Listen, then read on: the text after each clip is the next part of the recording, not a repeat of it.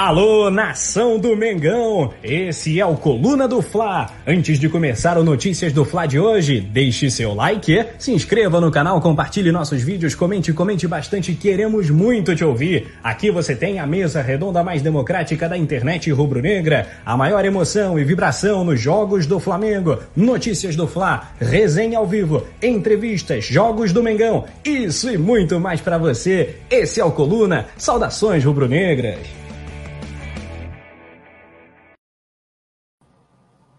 Boa noite, galera. Boa noite, galera que está assistindo aqui mais um Notícias. É a primeira vez que eu dou boa noite, então eu fiquei um pouco travada aqui apresentando, que nas outras vezes eu estava com o João, o João que estava acostumado, já dei aquela travada aqui. Boa noite, Nath. É um prazer estar aqui nesse sextou com você. Vamos repercutir todas as últimas notícias do Flamengo. Galera do chat que está aí, só continuar comentando, que eu já sei que vocês estão ligados. Mas antes, vou passar para a Nath para fazer as considerações iniciais. Boa noite, Letícia. Boa noite a galera que está chegando para acompanhar mais um Notícias com a gente. Primeira vez da nossa duplinha 10 e faixa agora nesse novo horário, né? Desde que virou o ano. Então, galera tá chegando. Lembrando sempre, né, Led, da galera já chegar deixando o like, compartilhando o vídeo. A gente agora Está transmitindo também para o Twitter e para o Facebook, então dá um salve também para a galera que está assistindo a gente por essas redes. E é isso, boa noite. Mais uma semana agitada, né, Letícia, para os bastidores do Flamengo. E claro que a gente vai falar muito sobre tudo que está acontecendo. Boa, Natália, é isso mesmo. Então, ó, já vou lembrar de novo, deixa o like aí. Quem não é membro do canal, se inscreve, seja membro também para continuar ligado no Coluna do Fla, segue também nas redes sociais, que está toda hora subindo matéria no site, no Facebook, no Twitter, em todos os lugares. Vou dar mais uma passada, vou dar a primeira passada, na verdade, né? Vamos ver, ó, o Urubu Rei tá aqui, ele tá sempre aqui com a gente. Rodrigo tá por aqui também, Yuri Sobral tá aqui, sempre presente. Yuri, Paulo tá aqui por aqui também, tá todo mundo por aqui. Nath, vamos começar falando já as últimas notícias. Hoje, quando a gente discutiu a pauta, a gente falou: caramba, tem notícia abessa hoje. Então, vamos começar. A gente vai começar falando. Felipe Luiz revelou uma estratégia de Jorge Jesus e debateu um pouquinho aí as instruções do Mister. E falando no Jorge Jesus, né, ele revelou que vai torcer pelo Abel Ferreira, né, compatriota dele, na final da Libertadores com o Palmeiras. Vamos trazer mais detalhes sobre a negociação do Lincoln com o clube japonês. O atacante está perto de deixar o Flamengo. Oxigênio para Manaus, né, Letícia? A gente vê aí que tá, é um assunto muito sério. E o capitão do Flamengo, Diego, se solidarizou em campanha para ajudar lá a Amazônia, Manaus. A galera tá precisando de ajuda. E o Diego, claro, né, se mobilizou. E o Flamengo publicou um vídeo nas redes sociais da recuperação do Thiago Maia e deixou os rubro-negros animados já com uma volta, quem sabe, um pouco antes do volante. Jogadores mordidos e conversa franca com o Rogério Ceni, né? Esse foi o resultado aí dos protestos que aconteceram no Ninho do Urubu é, recentemente, né, durante essa semana, e claro que isso influenciou internamente nos bastidores do Flamengo.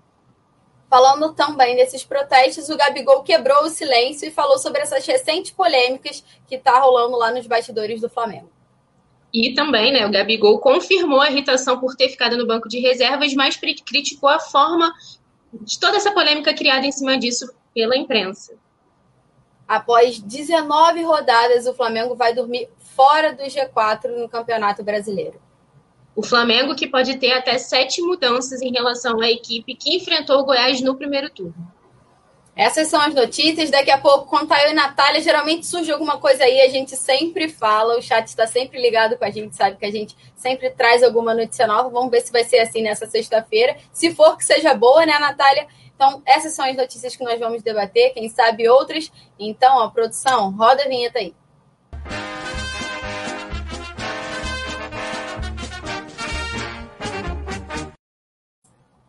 Eu adoro essa vinheta e eu sempre fico assim, ó, dançando. É... Vou dar mais uma passada aqui no chat, ó. Meu pai chegou. Beijo, pai. É, Lohana Pires chegou por aqui também, Natalino tá por aqui também, então a galera já está acompanhando e já vamos começar falando, ó, a Natália, a Lohana Pires mandou um super chat falando, salve Letícia e oi Natália, ó. Aqui. Lohana tá sempre com a gente, a gente tá sempre falando por aqui, conversando bastante e também no WhatsApp do grupo dos membros. Então, ó, se você não é membro, seja membro, que você pode dialogar com a gente lá no WhatsApp, Notícias do Flamengo 24 horas, todo mundo debatendo sempre. Nath, vamos começar já falando sobre o Felipe Luiz, né? Felipe Luiz revelou uma estratégia de Jorge Jesus para vencer o Santos em 2019 e o lateral disse que não concordou com a estratégia. É bem curioso, eu vou trazer direitinho aqui. Foi uma entrevista do Felipe Luiz para o jornal o Globo, né? Uma entrevista bem detalhada. Eu perdi o nome dos jornalistas, mas depois eu posso trazer aqui. Foi uma entrevista muito boa. A gente sempre debate, né, Nath, que o Felipe Luiz é um dos jogadores que fala muito bem, ele consegue se expressar muito bem. Então, essa entrevista foi muito interessante. E a gente repercutiu também lá no Coluna do Fla. E eu vou trazer aqui ó, o que ele falou sobre essa partida contra o Santos. E é a partida que o Flamengo venceu, né? O jogo no Maracanã por 1 a 0 com aquele gol do Gabigol. E é sobre essa partida que ele fala que não concordou com o Jorge Jesus. Eu vou ler as aspas aqui, ó. Abre aspas para o Felipe Luiz. Jorge Jesus tomava decisões táticas com as quais eu não concordava. Mas não é, não é que ele estivesse certo e eu errado. Não tem isso no futebol. Existe o que funciona. Mas na minha função como jogador, eu tinha que fazer o que ele pedia. Quando acabava o jogo e costumava dar certo, eu ia conversar com os analistas e perguntava por que foi feito assim, se não era melhor fazer da forma como eu estava imaginando. Aí ele detalha sobre especificamente esse caso no, contra o Santos, né? Abre aspas de novo para o Felipe Luiz. A gente jogou contra o Santos do São Paulo no Maracanã e foi um jogo muito difícil para nós. Eles tiveram a bola, dominaram, mas a gente ganhou por 1 a 0. Eu não concordei que na pré-eleição Jorge Jesus falou, aspas para Jorge Jesus, né? Hoje nós não vamos jogar, vamos lançar bola longa no Bruno Henrique e jogar a partir daí. Fecha aspas do Jorge Jesus. E aí o Felipe Luiz fala: a gente estava voando, por que não confiar na gente? Por que não confiar no nosso time? Mas fizemos o que ele pediu. A bola vinha e lançava no Bruno Henrique. Um jogo mais direto, mais vertical. Fui perguntar aos analistas é, se não poderíamos ter vencido mais facilmente e eles responderam que o Santos era o time que tinha feito mais gols com bolas é, com, com roubadas de bola no último terço do campo. Viu? Tem muitas coisas que eu ainda não controlo no futebol. Fecha aspas do Felipe Luiz. É, ele detalha bem essa passagem aí nessa episódio contra o Santos, porque realmente quem consegue lembrar aí foi um jogo um tanto quanto complicado. O Flamengo realmente deixou o Santos mais jogar a bola, mas decidiu com aquele gol do Gabigol e levou os três pontos para casa, né? E o Felipe Luiz fala em diversos pontos da matéria, não só nesse jogo contra o Santos, como ele questionava muito o Jorge Jesus, como a forma como o Jorge Jesus trabalhava, e ele tinha sempre perguntas e sempre tentava questionar. Então a gente sempre brinca que o Felipe Luiz anotou todos os treinos do Jorge Jesus, porque ele mesmo já disse isso. Felipe Luiz nunca escondeu que quer ser técnico, né? Já fez até um curso é, da CBF, a gente já trouxe aqui também em matéria. Então, Nath, eu queria saber o que, que você, como é que você vê isso, essa relação aí. O Jorge Jesus provavelmente agregou muito na carreira do Felipe Luiz, ele falou isso na, ao longo dessa entrevista também, e outras vezes. Então, eu queria saber o que você vê aí sobre essa situação. Como você disse, né, o Felipe Luiz não esconde esse desejo dele de ser técnico de futebol um dia. Eu, inclusive, espero vê-lo treinando o Flamengo, né? Acho que como rubro-negro e tudo aí que ele faz em campo, seria incrível ver como que ele ia se sair aqui comandando, né? E também em relação, né, essa, essa questão envolvendo o Jorge Jesus, ele ser questionador e ao mesmo tempo ele tinha um bom relacionamento com o Mister, né? A maioria do grupo, na, na verdade, tinha. Eu acho muito interessante, porque se ele quer ser técnico e ele via que as coisas iam dando certo, mesmo quando ele não concordava, eu acho que era, era devia ser interessante para ele, né? É, conseguir matar a curiosidade de por que, que isso foi feito. E a gente sabe que na época do Jorge Jesus, os adversários eram estudados né, minuciosamente, tinha toda essa questão. Então, ele foi lá questionar sobre o Santos e teve essa resposta. Não, é por isso. Sem, tudo tinha um porquê, tudo tinha um motivo, né? E, e eu não tenho dúvida que o Jorge Jesus agregou muito na carreira do Felipe Luiz, ainda mais nesse projeto dele aí como né, futuro treinador. Inclusive, o Felipe Luiz é quem tem né, a mapa aí do, do Tesouro, porque é a única pessoa que tem anotações, tem tudo lá direitinho que o Mister fez em 2019 no nosso ano mágico. Então, cara, eu acho que só por, conta desse, desse interesse dele ser tão estudioso, já é meio caminho andado para essa carreira dele dar certo. É isso, Nath, eu concordo. Eu estava tentando ver, falei igual o João Pedro, né? Quem acompanha sabe, é isso, falou tudo. ele sempre fala isso, o Vicente Flá está aqui no chat, que eu já vi, e ele sempre fala que o João Pedro fala exatamente essa frase, é isso, falou tudo. Eu estava tentando aqui puxar uma outra aspas do Felipe Luiz rapidinho, que ele falou sobre o Jorge Jesus também, que ele trata o Jorge Jesus. Jorge Jesus é muito completo. É, ele fala sobre o esquema tático também direitinho e ele trata, cadê? É, ele, fala, é, ele é perguntado sobre a liberdade de atacar ou não. Ele fala que com Jorge Jesus era tudo treinado, os movimentos pelo lado, é, com o terceiro homem no campo, atacando pelo espaço, era uma exigência do jogador, mas ao mesmo tempo ele deixa todo mundo aberto. No caso, o Arrascaeta, que é um jogador que tem essa característica de desequilibrar o jogo, o Jorge Jesus às vezes não gostava disso, mas dava liberdade para ele por conta dessa criatividade que ele tinha e podia decidir os jogos, como aconteceu diversas vezes, Natália. Vou dar mais uma passada aqui no chat antes de você ir para outra notícia. Ó, Marcela tá por aqui. O Vicente Flá falando, ó, é isso, falou tudo. João Granete, exatamente essa frase, João tá sempre fala. É, Wagner tá por aqui também, tá todo mundo por aqui. Então, Nath, pode, pode passar para outra matéria aí que a gente vai debater bastante. Pois é, né? A gente continua, na verdade, no assunto Jorge Jesus, que dá aquele certo gatilho, né? Aí é, o português está lá no Benfica. E aí, né, a gente sabe, né, todo rubro-negro vai guardar o ano de 2019 com muito carinho ali no coração, ficar com saudade, né, de tudo que a gente viveu naquele ano. E a gente foi o último, é, né, ainda somos os atuais campeões da Libertadores, só que esse ano, né, outro português pode, né, levantar a taça aí mais importante do continente, que é o, o Abel Ferreira, que é compatriota do Jorge Jesus. Por conta disso, o Mister revelou, né, que vai torcer por ele, vai torcer por esse amigo que ele tem lá, né, de Portugal, que está aqui no comando do Palmeiras. E, o Letícia, é, eu vou abrir aspas aqui para o Jorge, porque o Jorge Jesus falou. Ter o Abel na final não é nada de novo. Tive a oportunidade de falar com ele antes de ele eliminar o River e disse-lhe que gostaria de ter outro português no Maracanã, já que eu não posso estar lá. Então a gente vê aí que a final da Libertadores está marcada para o dia 30 de janeiro, aqui no Maracanã, no Rio de Janeiro. Infelizmente, o Flamengo fez o favor né, de, de não estar nessa final, mas o Jorge Jesus revelou a torcida pelo Palmeiras e ele não foi o único, né, Letícia? Recentemente também o Arrascaeta falou que ia torcer pelo Palmeiras pelo mesmo motivo, porque ele tem um companheiro lá uruguaio, que é lateral do, da equipe palmeirense, e por conta disso ele também torceria pelo Palmeiras. Eu, cara, sou daquelas que não existe essa de, ah, o, sei lá, se fosse o caso de só o Palmeiras ser time brasileiro, porque a gente sabe que a final, na verdade, vai ser Palmeiras e Santos, então já é uma final brasileira, mas nenhum dos times me representa. Fica aí, deixar isso bem claro, não existe isso, né, da gente torcer por um e pro outro. Mas o Jorge Jesus revelou essa torcida dele e o Arrascaeta também, inclusive o do Arrasca pegou bem mal com a torcida, né, Letícia? Porque é ainda atleta do Flamengo, ele acabou revelando torcida para um rival é, que é interestadual, mas não deixa de ser, que é o Palmeiras. Mas fica aí registrado que o Mister está lá em Portugal, não esquece o Flamengo, queria estar tá aqui mais uma vez, é né? A gente infelizmente ganhou a Libertadores mais longe de casa. Esse ano, se a gente estivesse na final, seria aqui. Então seria muito especial. E é isso. Queria saber, Letícia, o que, que você acha se você vai torcer aí, torcer, não sei se torcer é a palavra, né? Mas se você tem um favorito aí para ganhar o título, eu acho que todo torcedor rubro-negro, pelo menos, acha o Santos menos pior, né? Por, pelo histórico aí, é um time que é mais indiferente, eu acho, do que o Palmeiras. Natália, agora você me pegou, hein? Cheguei a ficar tonta aqui. É, confesso que eu não parei para pensar nisso, porque realmente me deixou um pouco abalada uma final paulista dentro do Maracanã.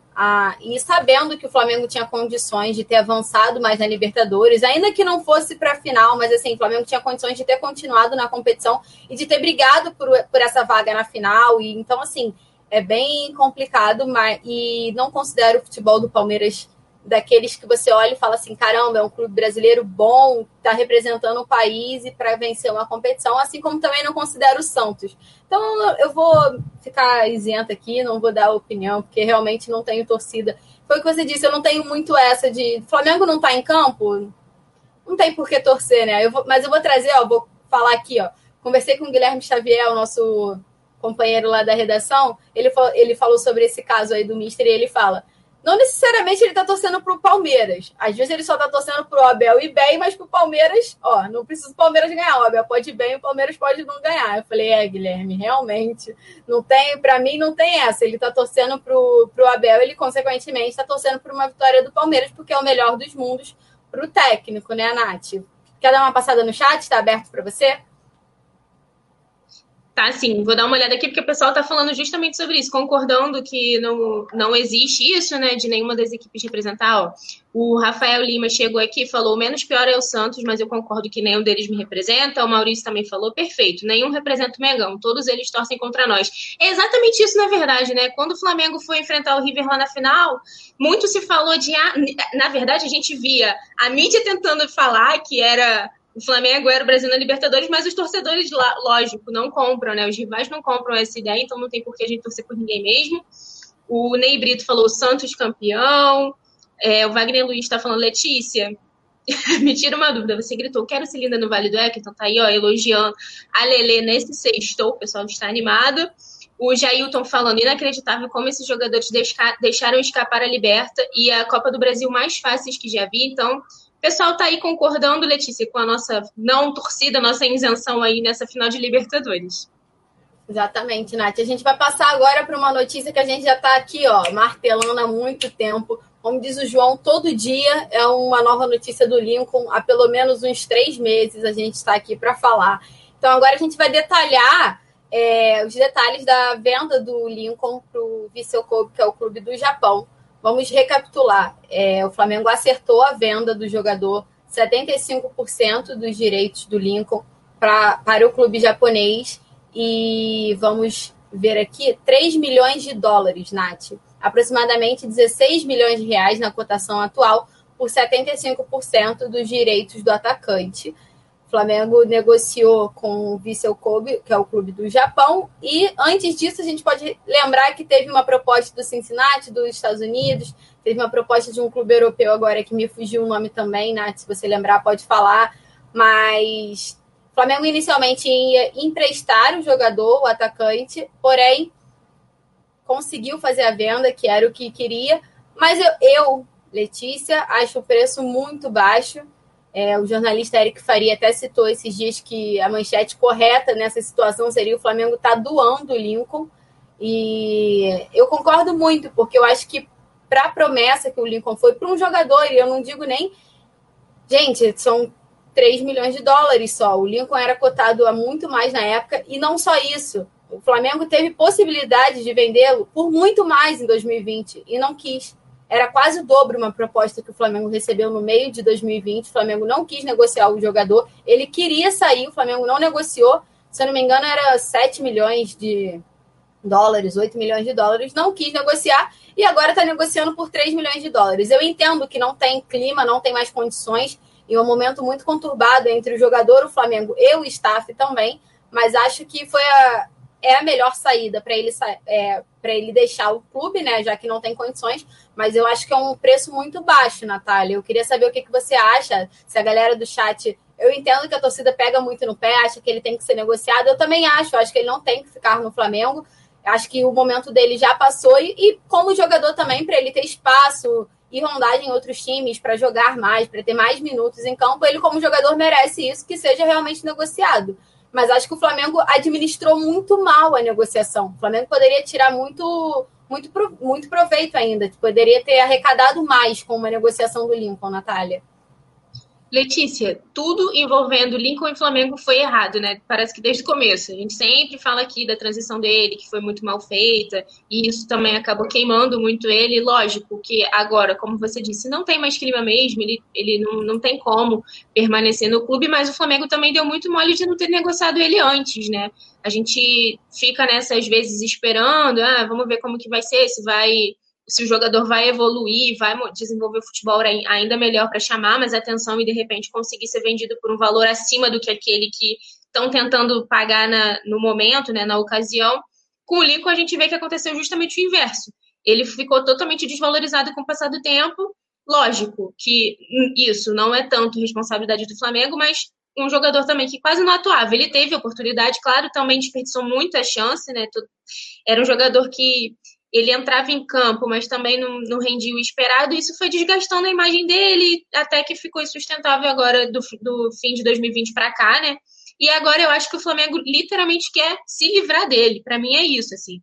Não é nem que tá doando, eles estão querendo se livrar. Estão dando um jeito realmente de, de conseguir vender ele, porque eles queriam fazer essa negociação de forma definitiva, né? Não queriam mais o empréstimo. Arrumaram esse, esse time que, que lá do Japão que estava com essa proposta. Primeiro queria também que fosse só por empréstimo, o Flamengo disse que não, não negociaria se fosse assim, e o time acabou comprando a ideia do clube né, de, de fazer essa negociação definitiva. Mas eu acho que é isso, assim. É, eu, particularmente, acho até que é pouco, mas também concordo do Flamengo também querer logo passar a bola, porque tá arriscado ele ficar aqui e desvalorizando ainda mais. Então, a gente não sabe, né? Se vai que amanhã o Lico tá, seria negociado por 2 milhões de dólares. Então, é pouco, mas eu acho que para o que veio acontecendo no, nos últimos meses acabou sendo a solução realmente que o Flamengo encontrou. Nath, eu tô cansada de bater na tecla, porque eu sempre falo, eu já estou realmente. Parece até clichê, porque eu sempre que falo do Lincoln, eu falo isso aqui. Para mim, ele é o jogador que teve uma das piores transições base profissional na história do futebol brasileiro. Gente, quem acompanha a categoria de base há muito tempo sabe que o Lincoln era o maior nome da categoria de base do Brasil. É Flamengo, era seleção, ele era a promessa do futebol brasileiro. E aí, naquela ascensão do Vinícius Júnior, o Flamengo sobe o Lincoln também com 16 anos. O Lincoln atua no profissional do Flamengo desde os 16 anos. Mas não atua, né? Porque você sobe um jogador de 16 anos e não tem espaço para ele jogar. Então você deixa ele lá, faz o quê? Quatro partidas no ano, seis partidas no ano ele não atua, gente. Não, tem, não teria nem como ele desenvolver o futebol dele se ele não atua. Então, eu acho que foi uma transição muito mal feita do Flamengo. Foi um planejamento, no caso, não teve planejamento, né? Zero planejamento da diretoria. Mas o que me conforta é que parece que não está sendo feito assim agora, né? Eu acho que esse erro na carreira do Lincoln o jogador que o Lincoln é hoje, muito crucificado pela torcida, com essa negociação muito abaixo do esperado, é culpa do Flamengo, mas eu acho que o Flamengo está conseguindo aprender com esses erros, porque já trata os jogadores da base de forma diferente. Então, você, a gente pode trazer agora os nomes mais recentes que subiram: Natan, Noga, Ramonzinho, Mateuzinho, Hugo. Essa galera já tem um tratamento totalmente diferente do que foi feito com o Lincoln.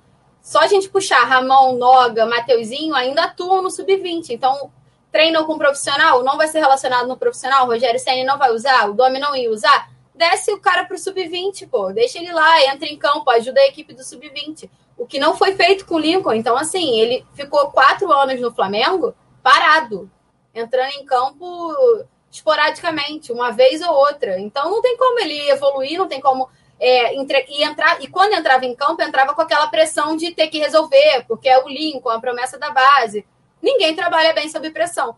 Paquetá e Vinícius Júnior estão lá na Europa hoje também e estão super bem, mas também não tiveram uma transição tão fácil. O Renier, para mim, é a melhor transição. Entrou no time de 2019, super tranquilo, super bem, fez gols decisivos para o Flamengo, estreou em Libertadores e está tranquilo, porque a pressão é outra quando você tem um time bom. Então, acho que o Flamengo aprendeu muito nessa história do Lincoln. E eu acho que é o mínimo, na verdade, né, Natália? Pois é, com certeza. O pessoal está aqui no chat, né, repercutindo essa notícia do Lincoln. Mas, Letícia, agora a gente vai falar de uma coisa muito séria, né, que aconteceu aí nos últimos, nas últimas 24, 48 horas, porque o, lógico, a gente sabe que a pandemia da Covid-19 está longe de acabar no Brasil, né? No mundo a gente está correndo contra o tempo aí por conta de vacinação e tudo. Vários locais já começaram, vários países a, a vacinação. Aqui no Brasil a gente também está vendo aí como que vai funcionar esse dia D e hora H e tal. Mas o, o que acontece é que a situação ficou muito complicada é, em Manaus, né? A gente ontem teve essas notícias de que as pessoas lá estavam morrendo por falta de oxigênio, né? Hospitais superlotados, pacientes tendo que ser transferidos.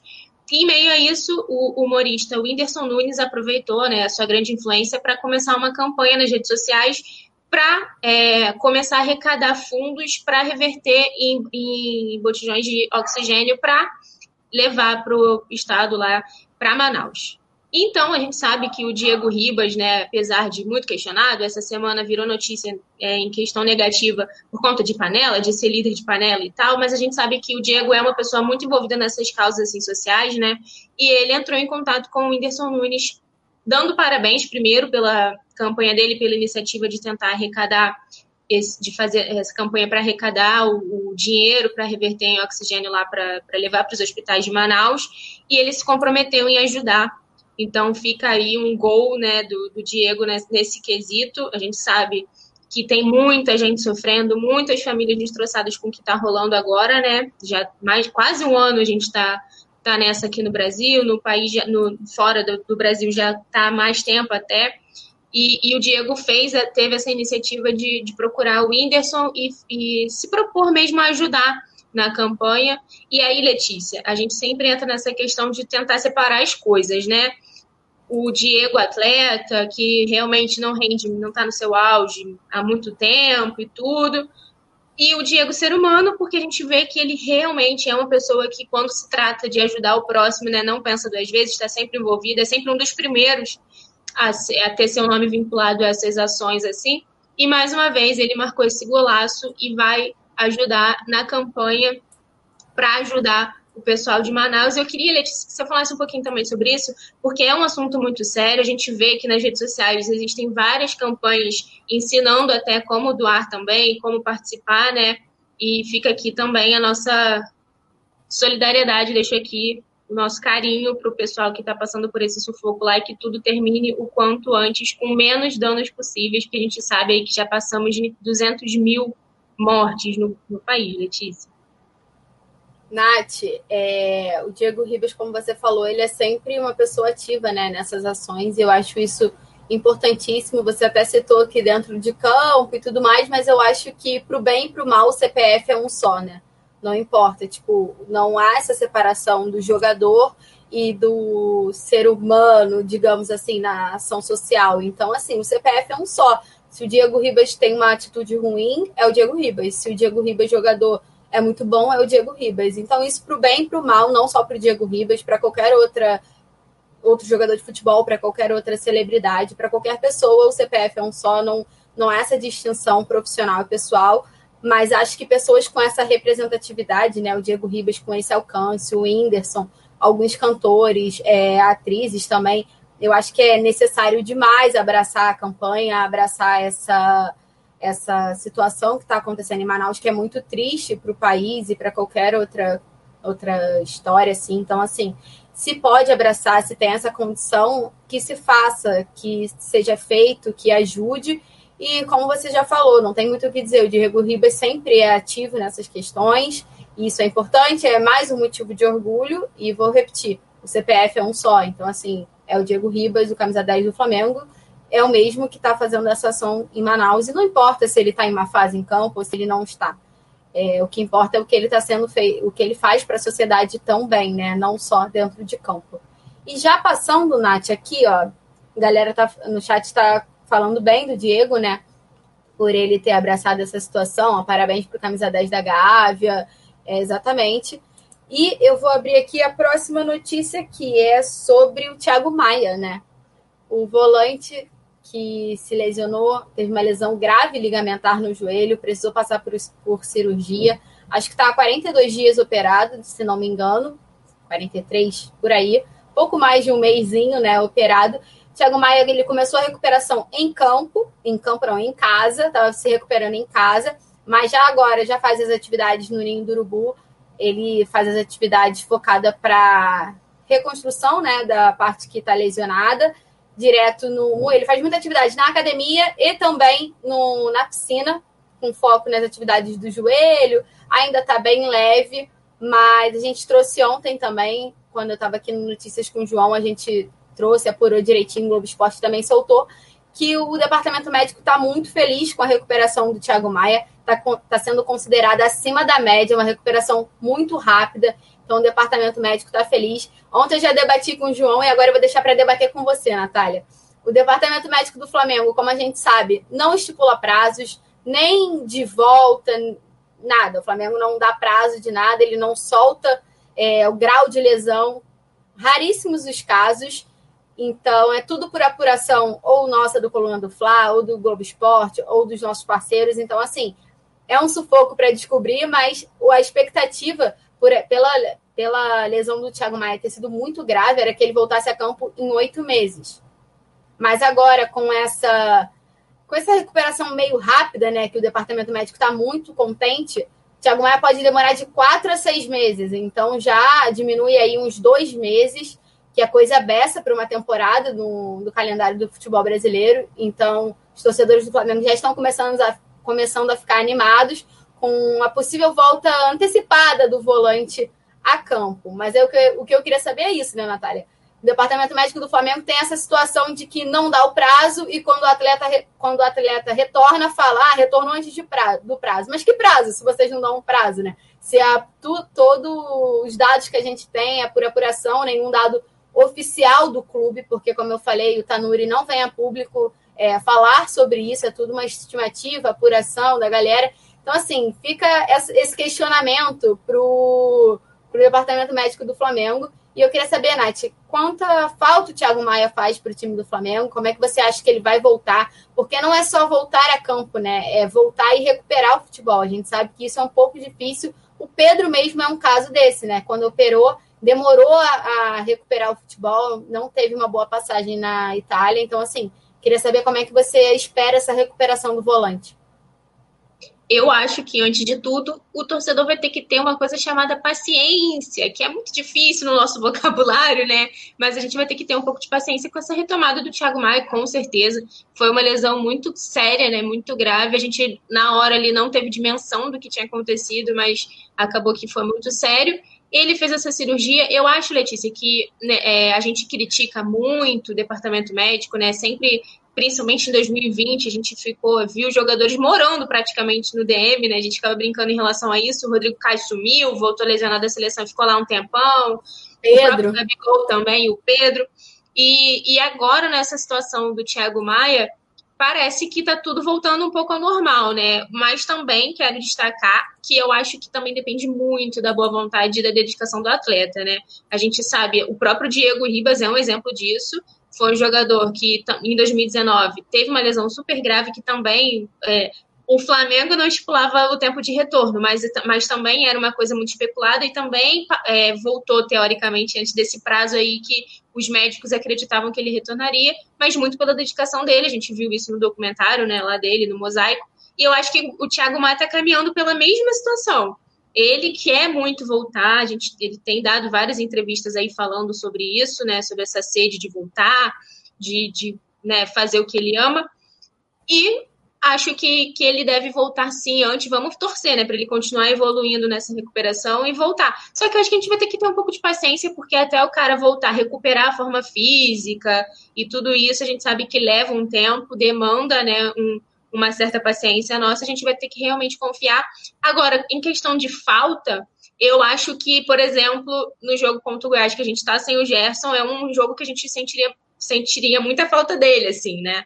E a gente não sabe que nenhum dos dois vão estar. Ele por estar lesionado ainda, claro, e o Gerson porque vai cumprir suspensão. E aí a gente deve entrar com o Diego Ribas, então já é o que está sendo especulado, né? Também. O CN mas... não costuma divulgar, mas pode falar. Não, eu ia falar que também não vamos crucificar o Diego Ribas, porque foi provavelmente melhor em campo na última partida. Ele claro, mudou o jogo não. contra o Ceará, né? Não, eu nem, eu nem crucifico, né? Eu sou suspeita falando Diego. Todo mundo aqui no, na, no coluna, no chat, sabe. Mas eu digo assim, em relação até à posição mesmo, a exercer bem esse papel de volante, tudo claro que o Thiago Maia é, seria um substituto mais à altura do Gerson do que o Diego. Isso que eu tô querendo dizer, né?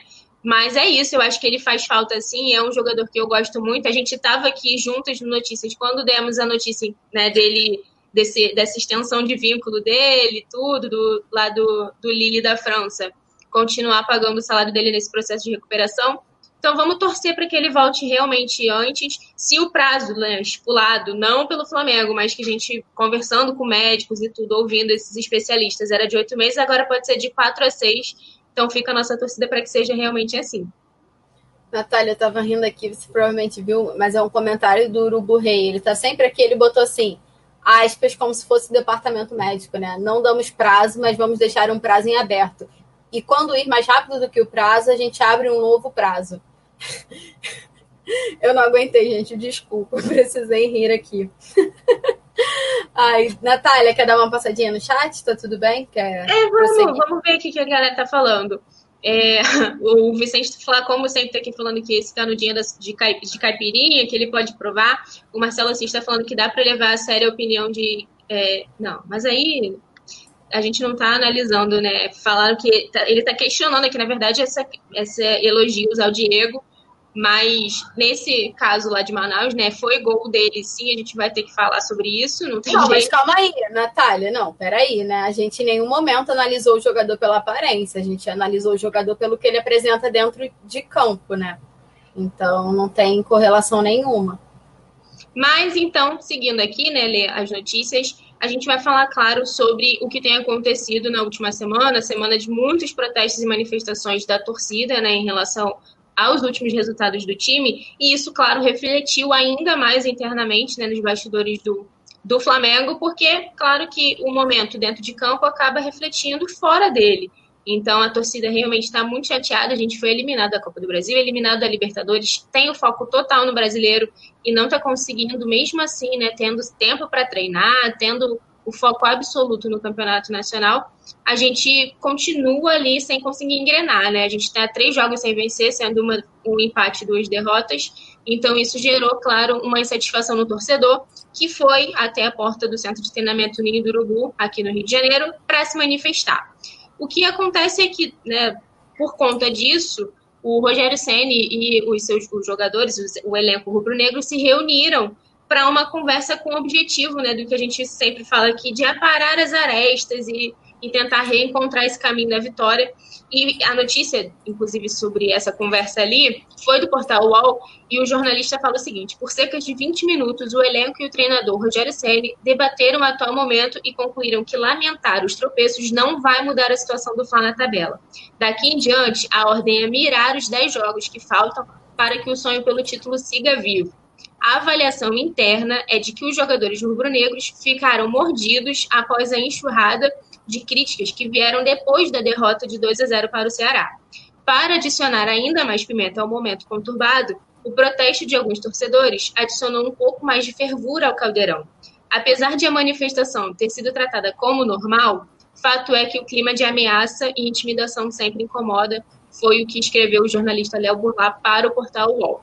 E aí, a, é claro, né, a gente sabe, hoje o Gabigol até se pronunciou em relação a isso, né, sobre o quanto esse protesto influencia ali na, na, no dia a dia deles, né? Ele falou que achou que não foi tão pacífico assim, porque alguns carros foram danificados e tudo, até Rio falando sobre isso, mas que ele entende que a cobrança faz parte, que a pressão também. E agora a gente tenta se recuperar, né, Letícia? Visando aí superar essa crise, a gente se prepara para o jogo de segunda-feira. Lembrando que o pessoal até aqui no chat estava brincando que o Flamengo não vai estragar nosso fim de semana, porque você joga na segunda, às 20 horas, né, 8 horas da noite, contra o Goiás. Lê, queria que você comentasse um pouquinho o que, você acha, se essas conversas internas aí, se você vê como, sei lá, uma esperança, né, de ter alguma solução, de refletir é, dentro de campo em resultados positivos. Nath, eu concordo muito com o que o Gabriel falou, porque eu acho que a torcida está no direito, a torcida tem que cobrar realmente, mas penso que pelo momento que o país vive, é inadmissível que haja qualquer tipo de aglomeração. Então, assim, acho que o protesto no Ninho do Urubu é muita coisa, não pela razão da torcida, porque razão tem toda, mas o momento mesmo era que não é para acontecer esse tipo de, de manifestação, né, presencial e tudo mais. Tanto que o Gabriel ele fala sobre isso e fala também que não foi pacífico, né? Alguns carros dos jogadores ficaram até danificados, mas é que ele entende a torcida cobrar como cobra diariamente em rede social e tudo mais, como você já falou que ele disse em entrevista coletiva. Eu acho que é preciso que haja conversa diária entre a comissão técnica, entre os jogadores e agora mais do que nunca entre os dirigentes, porque se o Flamengo não tem uma figura é, na função do Paulo Pelaipe, precisa que Marcos Braz, que o Spindle, que Rodolfo Landim, todo mundo esteja lá no CT do Urubu, pelo menos alguns dias na semana, para sentar e debater e continuar vivo esse sonho do título, porque se tem um mínimo de. Matematicamente, o Flamengo ainda pode, mas deixa muito a desejar em campo. O Flamengo já poderia ter assumido a liderança do campeonato há muito tempo. O São Paulo desperdiçou duas rodadas, o Flamengo já podia ter ultrapassado. Tem todo esse quesito que eu acho que é muito. Eu penso que psicologicamente o Flamengo está um pouco abalado. Então essa conversa se faz necessária, mas de, não acho que o problema seja só o psicológico. Acho que hoje, é, com dois meses do Rogério Senni no comando, eu já penso que o problema do Flamengo também se passa pelo técnico, que não mostra o menor resultado dentro de campo. É, pela, pela minha avaliação, o Rogério Senni não, não consigo ver uma melhora. Então, eu acho que vai ser agora essa arrancada aí que o Gabriel até convoca a torcida hoje, na entrevista coletiva, tem que ser pelo jogador, pelo individual, porque o elenco é o mesmo de 2019, tem totais condições de fazer o mesmo ou fazer diferente, conquistar títulos e, e continuar essa boa fase. Tem total condição de ganhar títulos, mas acho que o Rogério Senna, na figura de técnico, deixa a desejar nesse sentido. Nath, vou dar mais uma passadinha aqui no chat, vou pedir para a galera curtir, comentar, ó, se inscrever, deixar aqui o like, mandar no grupo e ficar ligado, porque daqui a pouquinho, às 8 horas, tem o resenha tem convidado hoje, então assim, pode ficar ligado que vão debater ainda mais. E, Natália, já que a gente falou do Gabigol, já vou continuar uma parte da entrevista coletiva dele, né? Porque ele tá sempre na, na mídia, tá sempre. O nome dele tá sempre em polêmica, ainda que ele não faça tamanha polêmica, né? Na partida contra o Ceará, ele começou no banco de reservas, estava sem a chuteira, sem o uniforme, isso gerou um burburinho a Rede Globo até filmou ele lá, ele voltou para o vestiário, fez toda uma cena ali, o Gabriel, né? Porque para mim a palavra é uma cena que ele faz ali no banco, e ele quebra o silêncio e fala sobre exatamente isso, né? Sobre essa suposta irritação que estava acontecendo no elenco do Flamengo. Vou abrir aspas para ele e ele fala: Eu sou muito espontâneo, sou uma pessoa que é assim, independente do que seja, tanto para o bom ou quanto para o ruim. Mas não, eu não estava, é, eu estava no banco, e óbvio que eu não gosto de ficar no banco, mas qual jogador gosta? Eu quero jogar, quero ajudar, mas também respeito os meus companheiros e respeito quem entrou em campo. Vi que muita gente falou besteira, principalmente sobre a camisa do Flamengo, sendo que contra o Fortaleza, no primeiro turno, eu também não estava usando a camisa e estava no banco. E ele continua, é, aspas do Gabriel ainda. Falaram que eu não treinei, sendo que nem teve treino dos reservas. Sei que quando falam essas coisas é porque ganham ibope. Então, é normal que comecem a reparar em tudo. Se eu ficasse sorrindo no banco, era porque eu estava feliz de estar no banco. Se eu ficasse triste, era porque eu estava bravo de estar no banco. Então, confesso que eu não gosto muito de falar sobre isso, mas já que a pergunta foi feita, está aí a resposta. Essa foi a resposta, desculpa, dele na coletiva. E, Natália, eu queria saber o que você pensa sobre isso, sobre essas cena, porque como eu falei, ele faz essa ceninha. O Gabriel é, pode ter a qualidade que for dentro de campo, mas a gente sabe que ele está sempre ali no holofote por uma atitude assim a mais que ele faz.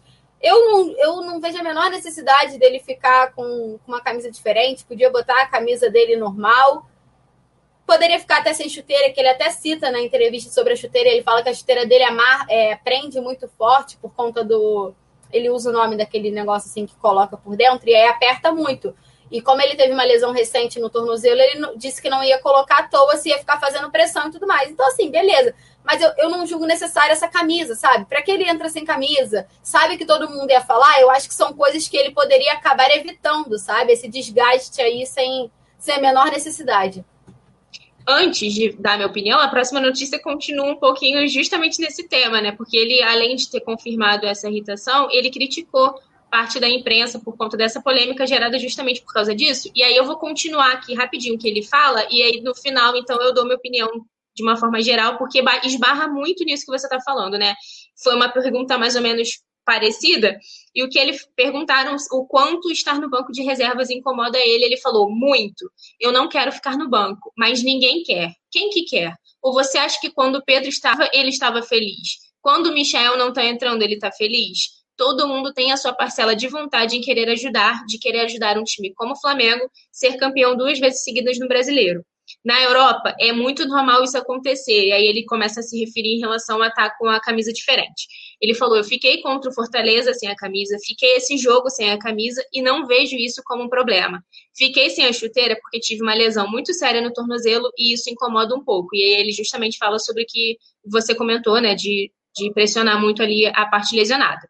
E ele falou: Não vejo problema nenhum nisso. Gostam de falar porque vai da Ibope. Se eu tivesse sorrindo, é porque eu estava feliz e nem aí para a situação do time. Se eu tivesse triste, é porque eu tava, estava bravo com o treinador. Então, independente de como eu ficasse, se eu ficasse pronto para entrar em campo, também iria sair matéria. E aí, né, com, é uma conclusão do que você falou, ele completou, né, isso em outra fala.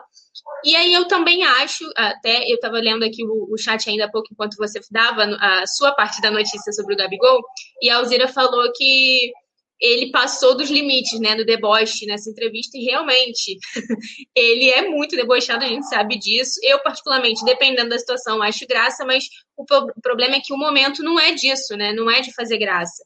Não tá tudo bem. Então, fazer graça nesse momento é debochar meio que da cara do próprio torcedor do Flamengo. Mas o que eu acho é, a parte da chuteira, realmente, super ok, ele deu, justificou, né? Que realmente machuque, tudo, super válido. Acho que não tinha necessidade de ficar sem a camisa, mas até a produção tá aqui falando que na Europa é normal mesmo, acontece muito de botar na hora de entrar. Tudo bem, só que aí ele tá no Brasil já, né? Já tá mais de um ano jogando aqui, muito mais, né, de uma temporada. Então, ele tinha que se adaptar. Não, eu, eu também acho que é muito mimimi, assim, também em cima dele, sabe? É, tudo bem que ele poderia evitar, porque ele sabia que isso ia gerar realmente notícia, mas ao mesmo tempo também não vejo como nada demais. É, o problema é que ele até falou em relação, né, o relacionamento dele com o Rogério, que antes criticavam também, achavam que ele não gostava do Domi. Ele, cara, eu sempre tive uma boa relação com o Domi, assim como eu também tenho uma boa relação com o Rogério.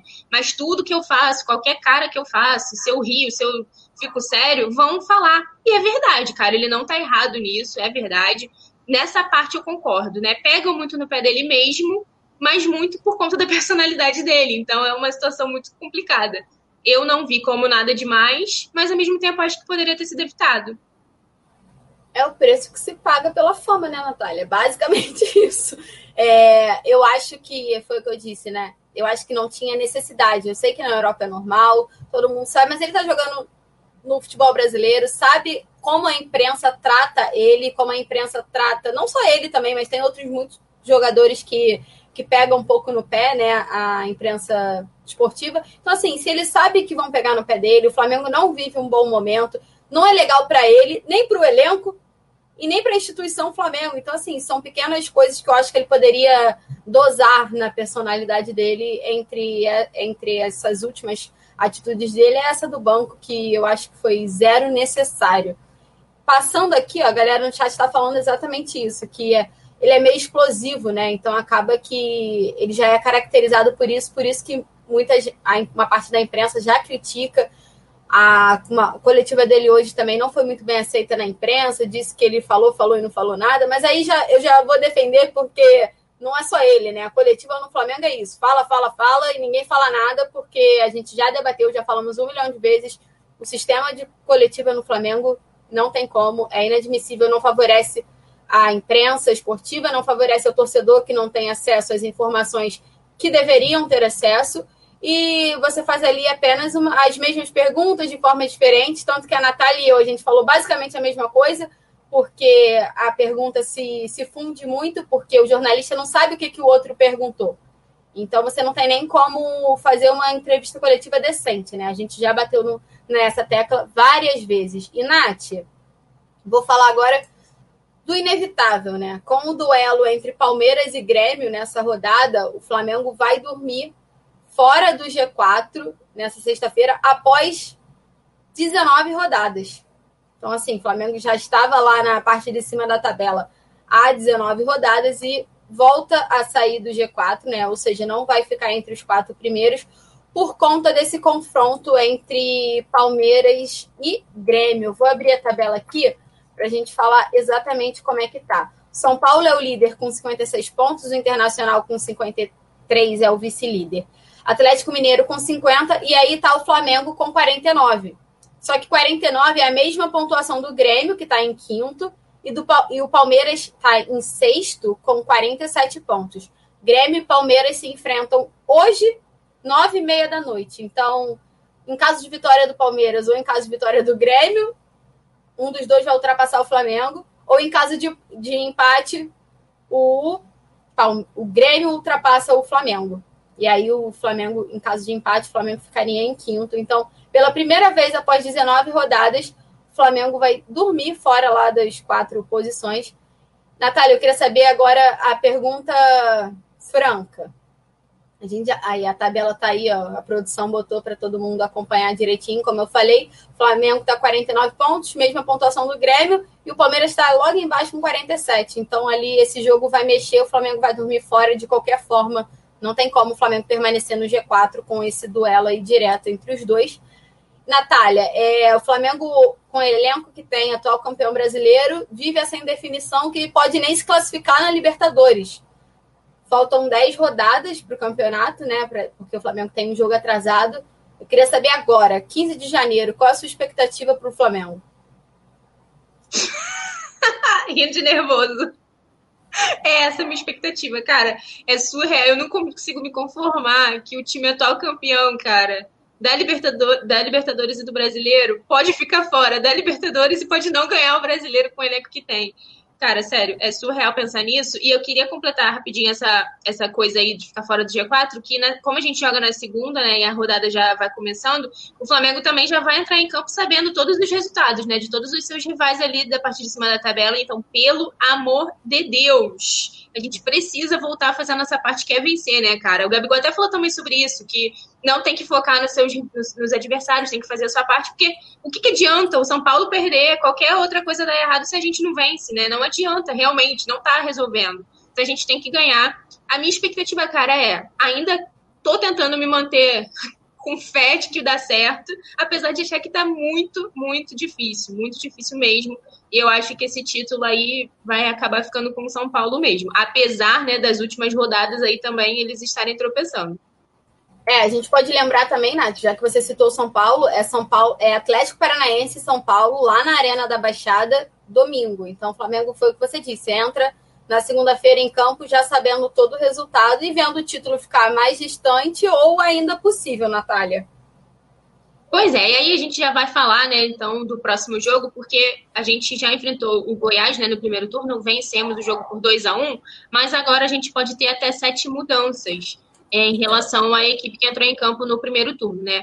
Por quê? Na ocasião, que foi no mês de outubro, é, o Flamengo ainda estava muito desfalcado por conta da Covid. E a gente, né, o técnico ainda era até o Domi. E agora, além do Rogério Senna ser uma das, né, das peças novas aí nesse confronto, ainda tem a possibilidade do Diego Alves retornar, né? Então, na ocasião, o goleiro foi o Hugo. O, o Isla deve entrar no lugar do Mateuzinho, que jogou na, naquela ocasião. O Rodrigo Caio no lugar do Gustavo Henrique. O Diego Ribas no lugar do, do Thiago Maia, como a gente disse, né? Thiago ainda se recuperando de lesão. Arrascaeta no Gerson. Gerson, lembrando, vai cumprir suspensão. Everton Ribeiro no lugar do Michael e o Rogério Ceni, como eu disse, no lugar do Domi. Então são aí essas sete mudanças que devem acontecer em relação ao primeiro turno, lembrando, claro, que o jogo acontece segunda-feira às 8 horas da noite, fora de casa, né, lá no Serrinho, em Goiânia. E o Flamengo precisa vencer, realmente se quer continuar sonhando com o título. E claro que o Coluna do Fla vai trazer a transmissão aí, a narração mais rubro-negra da internet, porque a Paulinha proibiu a gente falar que é pé quente, porque não tem dado sorte. Então a gente vai trazer, claro, com a voz do Rafa Penido, a narração na segunda-feira, Lê. Exatamente, Natália, eu queria destacar um comentário aqui, ó, o Daniel, ele falou, ó, perdão, porque eu, é Copperschmidt, é isso, eu acho que é isso, se eu não falei errado, é, ele falou assim, me desculpa, mas isso não quer dizer nada, nunca dei bola para dormir na liderança ou fora do G4, só dá para fazer análise após o fim da rodada. E eu ainda vou acrescentar que o que vale é o primeiro lugar na última rodada. Não importa se o, se o time ficou 38 rodadas lá na primeira colocação, se na última rodada do campeonato perde o jogo e desce. Então, assim, o que vale é o título lá, é estar em primeiro lugar na última rodada do campeonato. Então, se o Flamengo for o primeiro lá na 39 rodada, show, beleza, também acho isso. Acho que já tá diria. Já diria ah. Jorge Jesus, né, Letícia? Não importa como começa, importa como termina. e é bem isso. É exatamente isso. Eu sempre falo, eu falo, tá tudo bem. Se, se for líder na última rodada, não importa se não foi nas outras, nas outras rodadas. Que vale é o último lá. Senão ninguém levanta caneco, gente. Ah, ficou 30 rodadas na, na liderança. Beleza. Se não tiver na última, não vai levantar. Então, eu acho que isso é uma forma do Flamengo ainda acreditar, né? É claro que ainda depende que os times que estão acima, né, principalmente o São Paulo, tropece. De novo, né? Porque já tropeçou duas vezes e o Flamengo desperdiçou a oportunidade. Mas o Gabriel já falou isso, o Rogério Senna já falou isso, os dirigentes já falaram isso, Diego Ribas já falou isso. É, é falar menos e ganhar pontos. Então, não tem, não tem outra saída. O Flamengo tem que vencer os 10 jogos e é isso, tem que vencer os 10 jogos. Para ir vencendo, ver como é que vai ficar, porque já não depende só de si. Então, essa que é a parte, parte ruim, complicada dessa situação. É, vou dar mais uma passada aqui, ó. Marcos Blogs, eu só sei de uma coisa: segunda-feira tem gol do Gabigol. Vamos que vamos. Tomara que tenha gol do Gabigol, Marcos. Eu vou gravar seu nome segunda-feira. Eu, a Natália, a gente vai cobrar você. Não, segunda não, né? Terça. Terça-feira a gente vai cobrar você se teve o gol, se teve o gol ou não do Gabigol. É, vamos ver a plaquinha que a Paulinha vai levantar antes do jogo. E é isso que importa também. É, a Maria Araújo falou: o problema é que a imprensa trata o jogador como popstar, dão mais importância aos que eles falam. Exato, tem isso também, que é, ela tá falando sobre o Gabigol, né? Cadê? Eu li um comentário aqui que é muito bom. Ó, Josué falando: tem que ganhar do Goiás e ganhar todos os próximos jogos. Flamengo, para ser campeão, tem que ganhar absolutamente todos os jogos e ainda torcer para o São Paulo tropeçar novamente. Então, tem que fazer a sua parte, porque não adianta de nada o São Paulo tropeçar. O São Paulo tropeçou nas últimas duas rodadas e o que, que aconteceu? O Flamengo também tropeçou. Então não adianta torcer só para o tropeço do São Paulo se o Flamengo não fizer a sua parte. Vamos falar agora. Nath, já dei essa passada no chat, vou pedir para a galera curtir é, a live ainda. Vou lembrar aqui, ó, daqui a três minutinhos o resenha entra no ar com a mesa redonda rubro-negra para debater. Não vou falar pé quente também, porque a Paula proibiu. Então, Natália, eu vou repassar aqui rapidinho os assuntos que a gente falou hoje. A gente começou falando que o Felipe Luiz revelou uma estratégia do Jorge Jesus que ele não concordou na partida contra o Santos, aquela que o Flamengo venceu por 1 a 0 no Maracanã com o gol do Gabigol. E ainda sobre o Jorge Jesus, né, ainda, né, atual campeão da Libertadores, ele revelou que vai torcer pelo Palmeiras por conta do seu compatriota Abel Ferreira, né, o técnico do Palmeiras, também português. A gente trouxe os detalhes da negociação do Lincoln com o clube japonês. O Flamengo vai receber algo em torno de 3 milhões de dólares, cerca de quase 16 milhões de reais. Em relação à campanha Oxigênio para Manaus, o capitão do Flamengo, Diego Ribas, entrou né, na campanha, se solidarizou e vai ajudar também na campanha iniciada pelo humorista Whindersson Nunes. É, o Flamengo publicou uma notícia boa nas redes sociais, né? Um vídeo de recuperação do Thiago Maia realizando um treinamento no CT Ninho do Urubu, recuperando ali no, na academia. Vamos lembrar que o volante operou uma lesão ligamentar no joelho, então está fora dos gramados, mas a recuperação dele está acima da média, então dentro de quatro a seis meses ele pode voltar a campo. Também repercutimos, claro, o que aconteceu na última semana em relação aos protestos, as manifestações do tor dos torcedores no Ninho do Urubu, e isso, claro, gerou né, reflexo internamente, porque o Rogério Senna conversou com seu elenco por cerca de 20 minutos, e eles agora, né, a palavra de ordem é esquecer o que aconteceu e seguir à frente para voltar a vencer.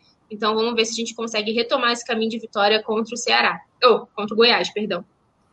Em entrevista coletiva, o Gabigol quebrou o silêncio e falou sobre essa recente polêmica aí que está rolando nos bastidores, o fato que ele ficou no banco contra o Ceará e falou que é muita besteira que a imprensa fala. E ainda sobre né, essa fala do Gabigol, ele justificou que estava por querer ele ter ficado sem uniforme, sem a chuteira, e também criticou duramente ali a imprensa, porque diz que tudo que ele fizesse, se tivesse feliz ou triste, iria virar matéria. É, e o Flamengo vai dormir fora do G4 após 19 rodadas, porque um dos confrontos da 30 rodada do Campeonato Brasileiro é entre Grêmio e Palmeiras. Então, independente do resultado, vitória para qualquer um dos lados ou um empate ultrapassam o Flamengo, e aí o Flamengo fica fora da, quarta colocação.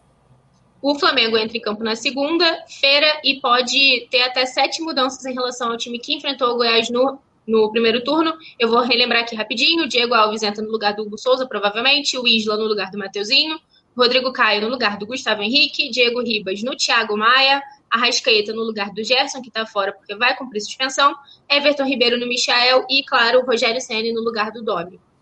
E aí, Letícia, como essa foi a última notícia, eu vou rapidinho, antes da gente passar a bola para o pessoal do Resenha que já está aqui esperando, quero avisar que amanhã, duas horas da tarde, vai ao ar a entrevista que eu estou fazendo mistério nas, redes, nas minhas redes sociais e aqui desde ontem, desde anteontem no, no programa porque vai ao ar a entrevista que a gente fez aqui. O Flamengo joga amanhã pela Copa Super 8 de basquete, enfrenta o Franca às 4 horas da tarde com transmissão da TV Cultura. E antes, duas horas da tarde, a galera pode conferir o bate-papo especial com o jogador que o único spoiler que eu vou dar é: não é o Olivinha, porque o Olivinha a gente já conversou e já recebeu aqui no canal.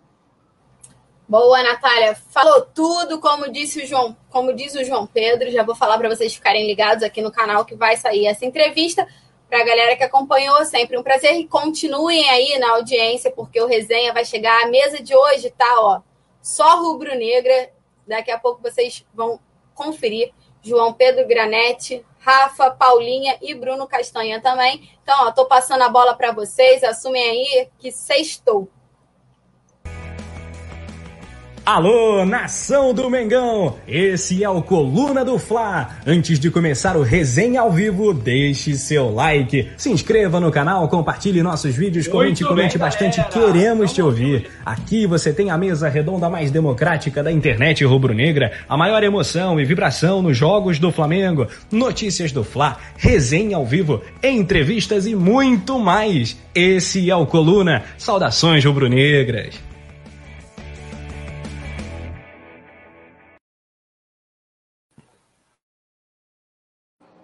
Alô, nação do Mengão! Chegando para mais um resenha ao vivo aqui no nosso Coluna do Fla. É isso, galera, chegando nessa sexta-feira para animar a sua sexta. Temos aí essa dupla fantástica que agora se torna um trio com a chegada de uma fera do YouTube, do jornalismo esportivo também. Meu ídolo, vamos às apresentações. Ela que está sempre aqui com a gente. Boa noite, seu destaque inicial, Paula Matos. Opa, boa noite, Rafa, João, produção, Bruno, um prazer fazer o programa com você. Muito boa noite a todos. Meu destaque inicial, já vou começar fazendo um jabazinho. Quando acabar o resenha, convido vocês a irem até o coluna do Fla Play para conferir o vídeo de hoje, meu vídeo de opinião. É, mas fiquem com a gente, porque tem muita coisa para a gente resenhar nesse sextou de qualidade com a mesa redonda mais rubro-negra da internet. E tem um papo muito deliciante esperando por vocês aqui hoje. Muito bem, é isso aí, galera. Vamos falar do caso do técnico do Flamengo, Rogério Ceni, que tá balançando. Será que fica? Será que se tropeçar para o Goiás vai dar ruim para ele? A gente vai discutir isso e, claro, trazer novidades do dia. Por exemplo, o Rodrigo Caio soltou o verbo. Alguns jogadores do Flamengo já estão falando um monte, expondo algumas situações de dia a dia. A polêmica do Flamengo, a polêmica parece acompanhar o Flamengo, né? Nesse dia a dia complicado, nessa semana sem jogo, só na segunda-feira. Também falas de Jorge Jesus lá do outro lado do Atlântico também, segue falando de Flamengo, observando o futebol brasileiro. Vamos ao boa noite dele, João Granete, o grande setorista de Mengão. Alô, João! Fala, Rafa, Paulinha, Bruno, um prazer fazer parte dessa mesa aqui nesse sexto. todo mundo do chat que está chegando. Vamos falar sobre muitos assuntos do Flamengo, né? Mandar um beijo também para as meninas que apresentaram notícias. Um abraço para o Antes. Vamos que vamos. E hoje com a presença ilustre do, do Bruno aí, que você vai apresentar mais Hoje vai ser top. É isso aí. O cara é técnico de futebol, jornalista da melhor qualidade. Conheci o Bruno no Maracanã, né? Nossa casa. Né? E claro, o homem está aqui no YouTube também, no canal Bruno Castanha, que a gente recomenda com força. Nosso parceiro aqui no YouTube. Pesquise e se inscreva. Seu destaque inicial. Boa noite, bem-vindo à coluna do Fla, Bruno Castanha. Fala, Rafa. Primeiro, obrigado, irmão, pelo convite, por estar participando aqui com vocês né? Paula Matos aí, o João Granete, só fera braba aqui, também acompanho sempre aqui o Coluna, Túlio, as meninas aí, a Letícia, que fiz curso com ela também, né, cara, lá na faixa. É, galera do chat aí, boa noite a todos. Vim aqui para falar muito de Flamengo, que é o que a gente gosta, que a gente sabe, né? E Para um destaque inicial, eu vou falar sobre a entrevista do Felipe Luiz hoje, cara. Gostei muito da entrevista dele. E, assim, algumas coisas que a gente pode colocar como reveladoras e a gente pode debater mais durante o programa aí. Obrigado mais uma vez, Rafa, pelo convite. Prazer estar aqui. Sem dúvida alguma, a gente que agradece, com certeza a audiência vai perceber que esse cara é fera, sabe muito de Flamengo. Agradecer, claro, o João falou, lembrou muito bem, a dupla que brilhou no Notícias do Fla, Natália Coelho, Letícia Marques. Temos a produção do Anderson Cavalcante, Notícias do Flamengo. Quanto o Flamengo vai receber pelo Lincoln? E todas essas, essas entrevistas, essas falas dos nossos craques. E, claro, o preparativo para segunda-feira, Flamengo e Goiás, às 8 da noite. Depois da vinheta, bora resenhar.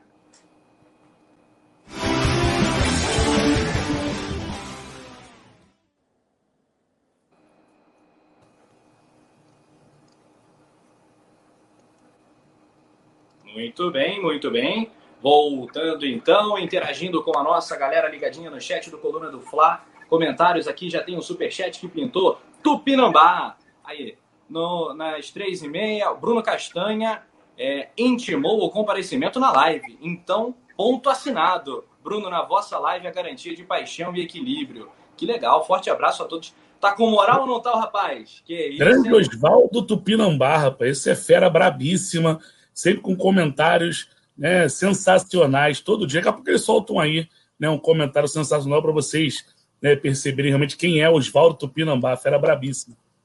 Muito legal, obrigado aí pela tua participação, Lohana Pires também. Boa noite, bancada. Rafa, Paula, maravilhosa. Senhor Castanha, olha, senhor Castanha, olha só. E o morceguinho da galera. Aí, João Granete, morceguinho da galera. Tem, tem aí um recado Todo mundo recebe.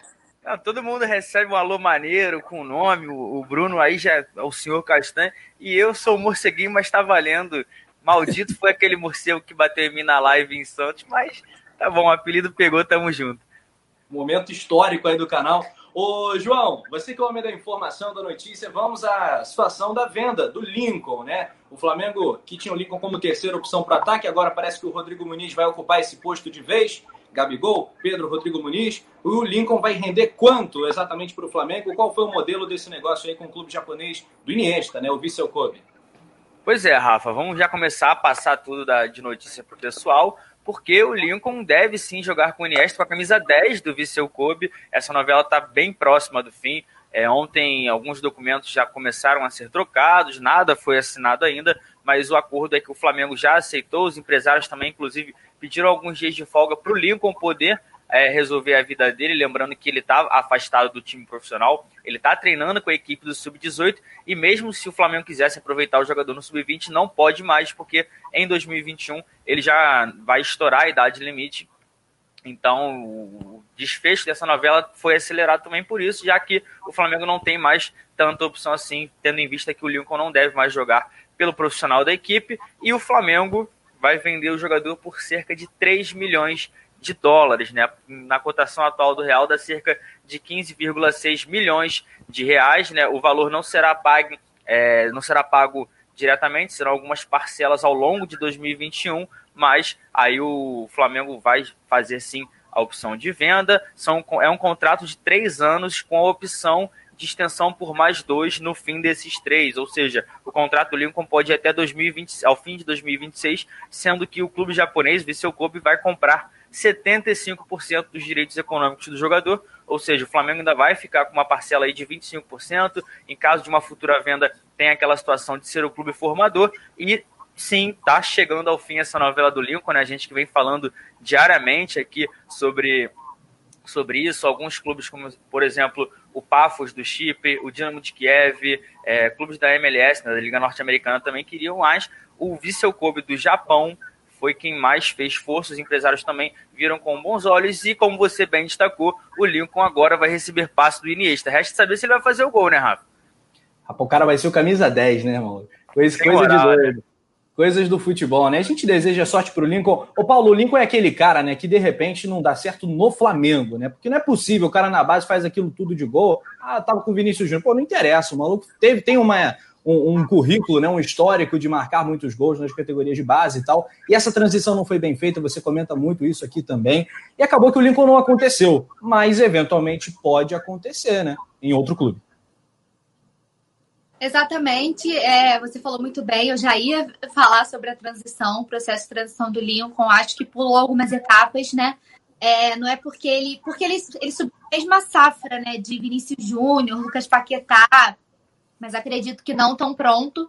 É, e isso fica bem nítido, né? A cada dia. Acho que também tem um pouco de questão de responsabilidade do atleta é, não ser tão focado em alguns momentos, como aquela polêmica que a gente falou dele estar na festa às vésperas de um jogo importante, que ele era cotado para ser titular, enfim. É, tudo isso eu acho que interfere também no rendimento do Lincoln, mas apesar de ser cria, eu acho que jogar pelo profissional pesa para ele. E chegou um ponto que a relação ficou super desgastada, né? Não tinha mais nenhuma condição de manter o Lincoln aqui.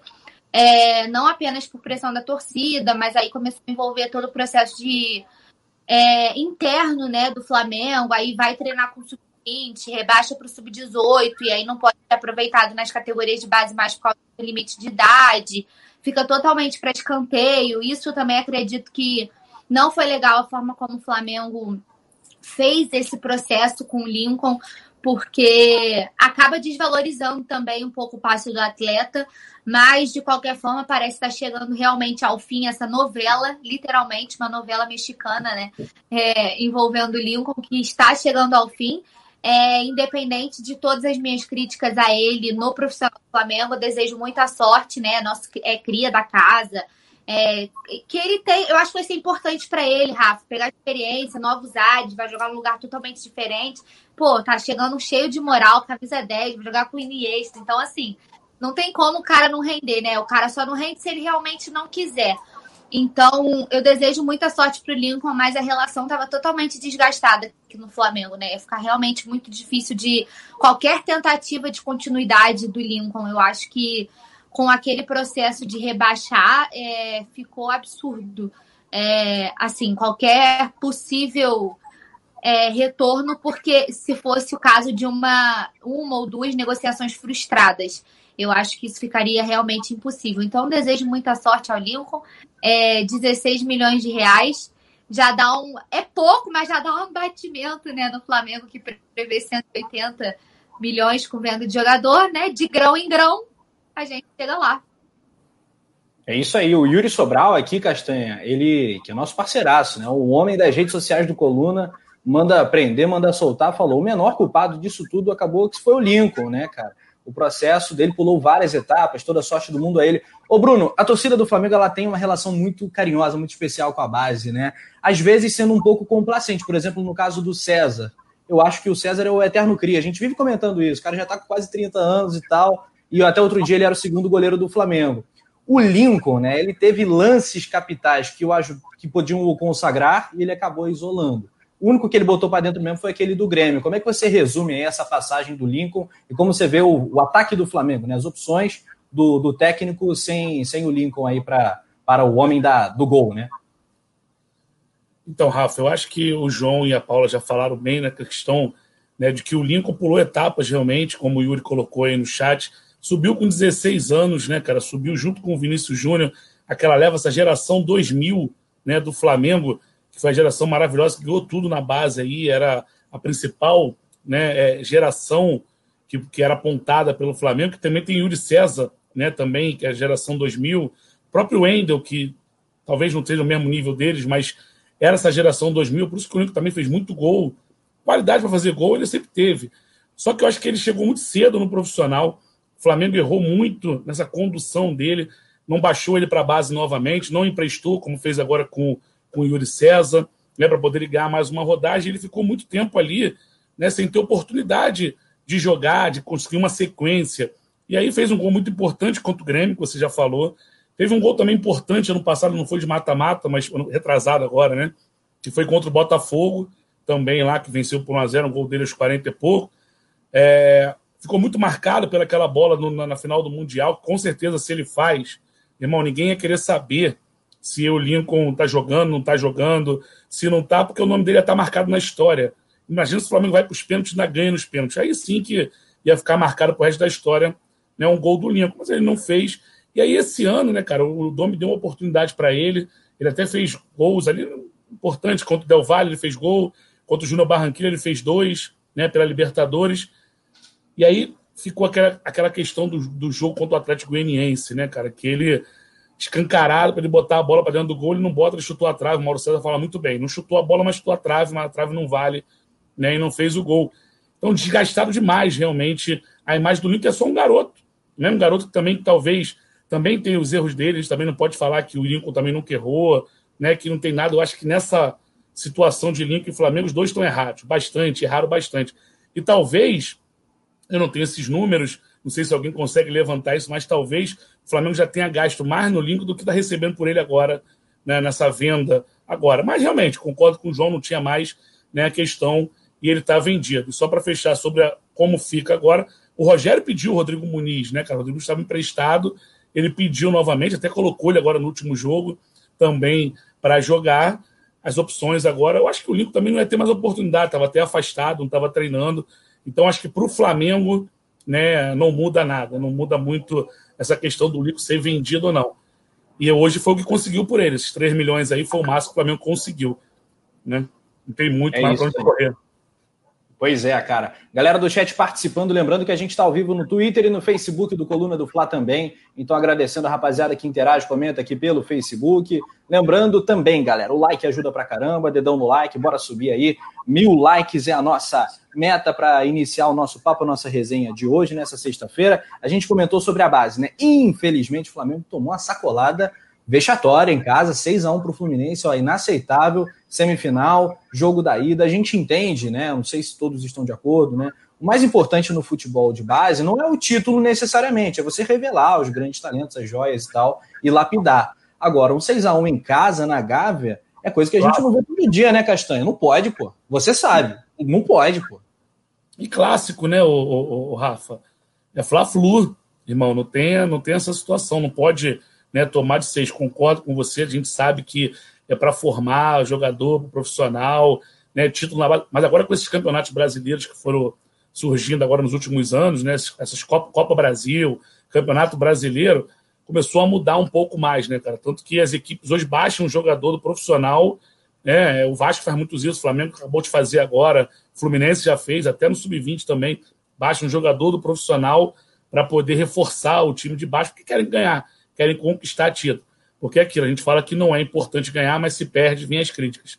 Então é importante sim, e 6 a 1 filho, tem, não sei nem o que falar, irmão. Cabeças tem que rolar, é impressionante, irmão. Não, é um negócio inacreditável, porra. Inacreditável, que vergonha. Aqui a galera, a galera do chat manda algumas perguntas. Faça a tua pergunta aqui para nossa mesa, interaja também. O Anderson Oliveira tá perguntando exatamente se a gente já comentou o atropelo que o Flamengo sofreu hoje.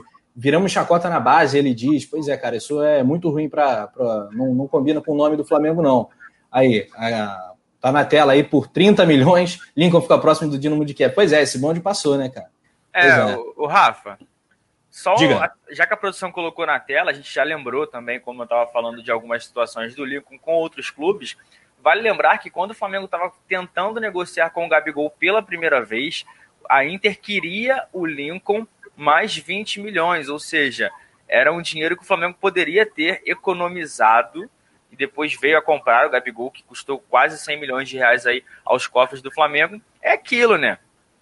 Aí, ainda outubro, o Dinamo queria colocar, pagar 30 milhões. Teve a proposta do Pafos que foi por 20. E o Flamengo foi só aguardando. É como se ele tivesse um carro 2012. Ah, não, vou esperar, vou esperar. O tempo tá passando e ele vai perdendo valor no mercado. E foi como o Bruno falou, foi o valor que consegui agora. Até porque ele até teve outras propostas assim que eram melhores financeiramente até para ele. Só que por conta de ser um empréstimo com opção de compra no final, o Flamengo optou por segurar e aí sim deu essa preferência ao Viseu Kobe, que já era uma, uma proposta de compra por 3 milhões de dólares, como a gente estava falando, cerca de 16 milhões de reais na cotação atual. É, e aí é aquele dilema, né, Paulinha? Qual é a hora de vender o moleque? A gente. Para você, né? O timing do Flamengo foi bom no caso de, vai, Renier, Paquetá, Vinícius, os últimos grandes caras que surgiram na base, Léo Duarte, Viseu. Você acha que o Flamengo podia segurar mais ou você acha que não dava mesmo, teve que vender na hora certa? Eu acho que não, acho que foi na hora certa, até pelos, pelas negociações que foram, né? O Vini no Real Madrid, né? Enfim, todas essas questões, mas o, o, o, o mesmo timing que eu eu valorizo nas outras negociações. Eu acho que o Flamengo perdeu com o Lincoln. Assim, tudo que fez de bom nas outras negociações fez de errado na hora de tocar essa negociação do Lincoln. Eu acho que deu uma. compensou a negociação do Lincoln, compensou as boas negociações. Infelizmente, as boas negociações que foram feitas com os nossos outros CRIs. Eu acho que, assim, por exemplo, não tinha como segurar o, o Vini por muito mais tempo, sabe? É, e tem hora que não dá mesmo, e sem. É complicado, porque a gente sabe que também é sonho do atleta, né? É, jogar num grande da Europa. Como é que você segura também, né? Tem isso, né? Chegar uma proposta, porque tem muito a vontade do jogador. O caso do Lincoln também foi meio complicado por causa disso, né? Então tem muito a vontade do jogador também que conta. Então é meio complicado mas eu acho que tudo que o Flamengo teve de bom feeling nas outras negociações teve de péssimo feeling nessa. Pois é, cara. E é aquilo, a gente torce para os jogadores da base do Flamengo vendidos arrebentarem, né? Para a imagem do Flamengo ficar, pô, o Flamengo revela só craque. Então eu torço muito pro, pro Vinícius, pro Paquetá. O Reinier agora parece que vai sair do Borussia, né? Mas Sim. também é outro que, que é importante para a imagem do Flamengo lá fora. É, e que o Vinícius cresça cada vez mais por lá no, no Real. A galera tá perguntando aqui, ô João Pedro, Gelton Brito pergunta: procede negociação do Bruno Henrique para o Al Hilal? Então, por enquanto foram uns portais de lá que falaram do interesse, mas não, é hoje a gente aqui do Coluna do Fla tentou contato, o Flamengo não respondeu, o empresário dele também nada, nada de proposta oficial, só uma sondagem isso por parte deles aqui por enquanto não chegou nada, pode ser um interesse sim em jogador. E agora, como a temporada vai mudar, né? O Flamengo sabe que vai sofrer esse assédio. Na última temporada não foi diferente. O Bruno Henrique sofreu um assédio muito grande do futebol chinês, foi o melhor jogador da última Libertadores, então é normal que isso aconteça, mas por enquanto não tem nada de proposta do futebol árabe pelo Bruno Henrique. Bruno Castanha, tendo essa previsão orçamentária que o poeta Túlio, que tem informações privilegiadas lá de dentro, ele passou de 182 milhões de reais em vendas de atletas. Você acha que o Flamengo vai acabar tendo que vender alguém do time titular? Você acha que é apenas a base, Lázaro, esses caras assim podem chegar lá nesse patamar ou o Flamengo vai ter um prejuízo? Como é que você imagina a resolução desse cenário, né? É uma previsão muito alta. Então, Rafa, acho que o que a diretoria do Flamengo vem fazendo, essa diretoria né, que entrou em 2019, são vendendo as promessas, né, jogadores que surgem para contratar jogador mais pronto. Fizeram isso em 2019, deu muito certo. A gente pode questionar ou não se a gente concorda ou não com, essa, com esse método do Flamengo, mas são, é isso que eles fazem, né? Venderam o Vinícius Júnior, venderam o Renier, venderam o Paquetá, trouxeram jogadores mais prontos, como o Gerson, compraram o Gabigol, o Bruno Henrique, é, Felipe Luiz e Rafinha não foram contratados, mas tem luva, essa situação. Trouxeram, né? E montaram um time que ganhou tudo. Ponto. Agora, com essa questão de pandemia, as eliminações precoces aí também na Copa do Brasil, na Libertadores, o orçamento apertado. Pode ser sim, se chegar uma proposta vantajosa, vamos lembrar que o Bruno Henrique já tem 30 anos. Né? Bruno Henrique tem 30 anos. A gente sabe a vantagem hoje, a desvantagem do real para o euro. Então você chega uma, uma proposta, hoje falaram em 10 milhões de euros. Talvez o Flamengo ainda vai querer um pouco mais, não sei. É, mas se chegar uma proposta pesada pelo Bruno Henrique, eu acho que conta muito. Conta muito a idade dele, conta muito a temporada dele também até agora. Né? Você vai pensar, será que o Bruno Henrique vai voltar em 2021 a ser aquele jogador que foi em 2019? Será que pô, vale pelo dinheiro, já que a gente está com uma situação mais apertada? Então, se chegar uma proposta vantajosa, eu sinceramente acho que o Flamengo não segura. Isso não é informação, até porque não tem proposta nenhuma ainda, veio de lá essa situação. A gente fala pelo que a gente acompanha né, na questão de orçamento e já montado o orçamento de 2021 também, Rafa. É, será que o Bruno Henrique, Paula, não sei se você concorda, o Bruno Henrique anda meio cabisbaixo, meio esquisito, eu diria, meio esquisito. Será que ele queria, ele esperava uma grande proposta ao término da temporada 2019 e tal, ali no meio de 2020, quando ele estava na crista da onda, não veio e aí ele desanimou? Você sente isso? Você acha que ele Pode... quer sair? Eu não acho que ele queira sair, mas é o que eu estava falando até em relação aos meninos da, da base. A gente sabe que existe é, esse sonho. A maioria deles tem esse sonho de ir para a Europa, de jogar.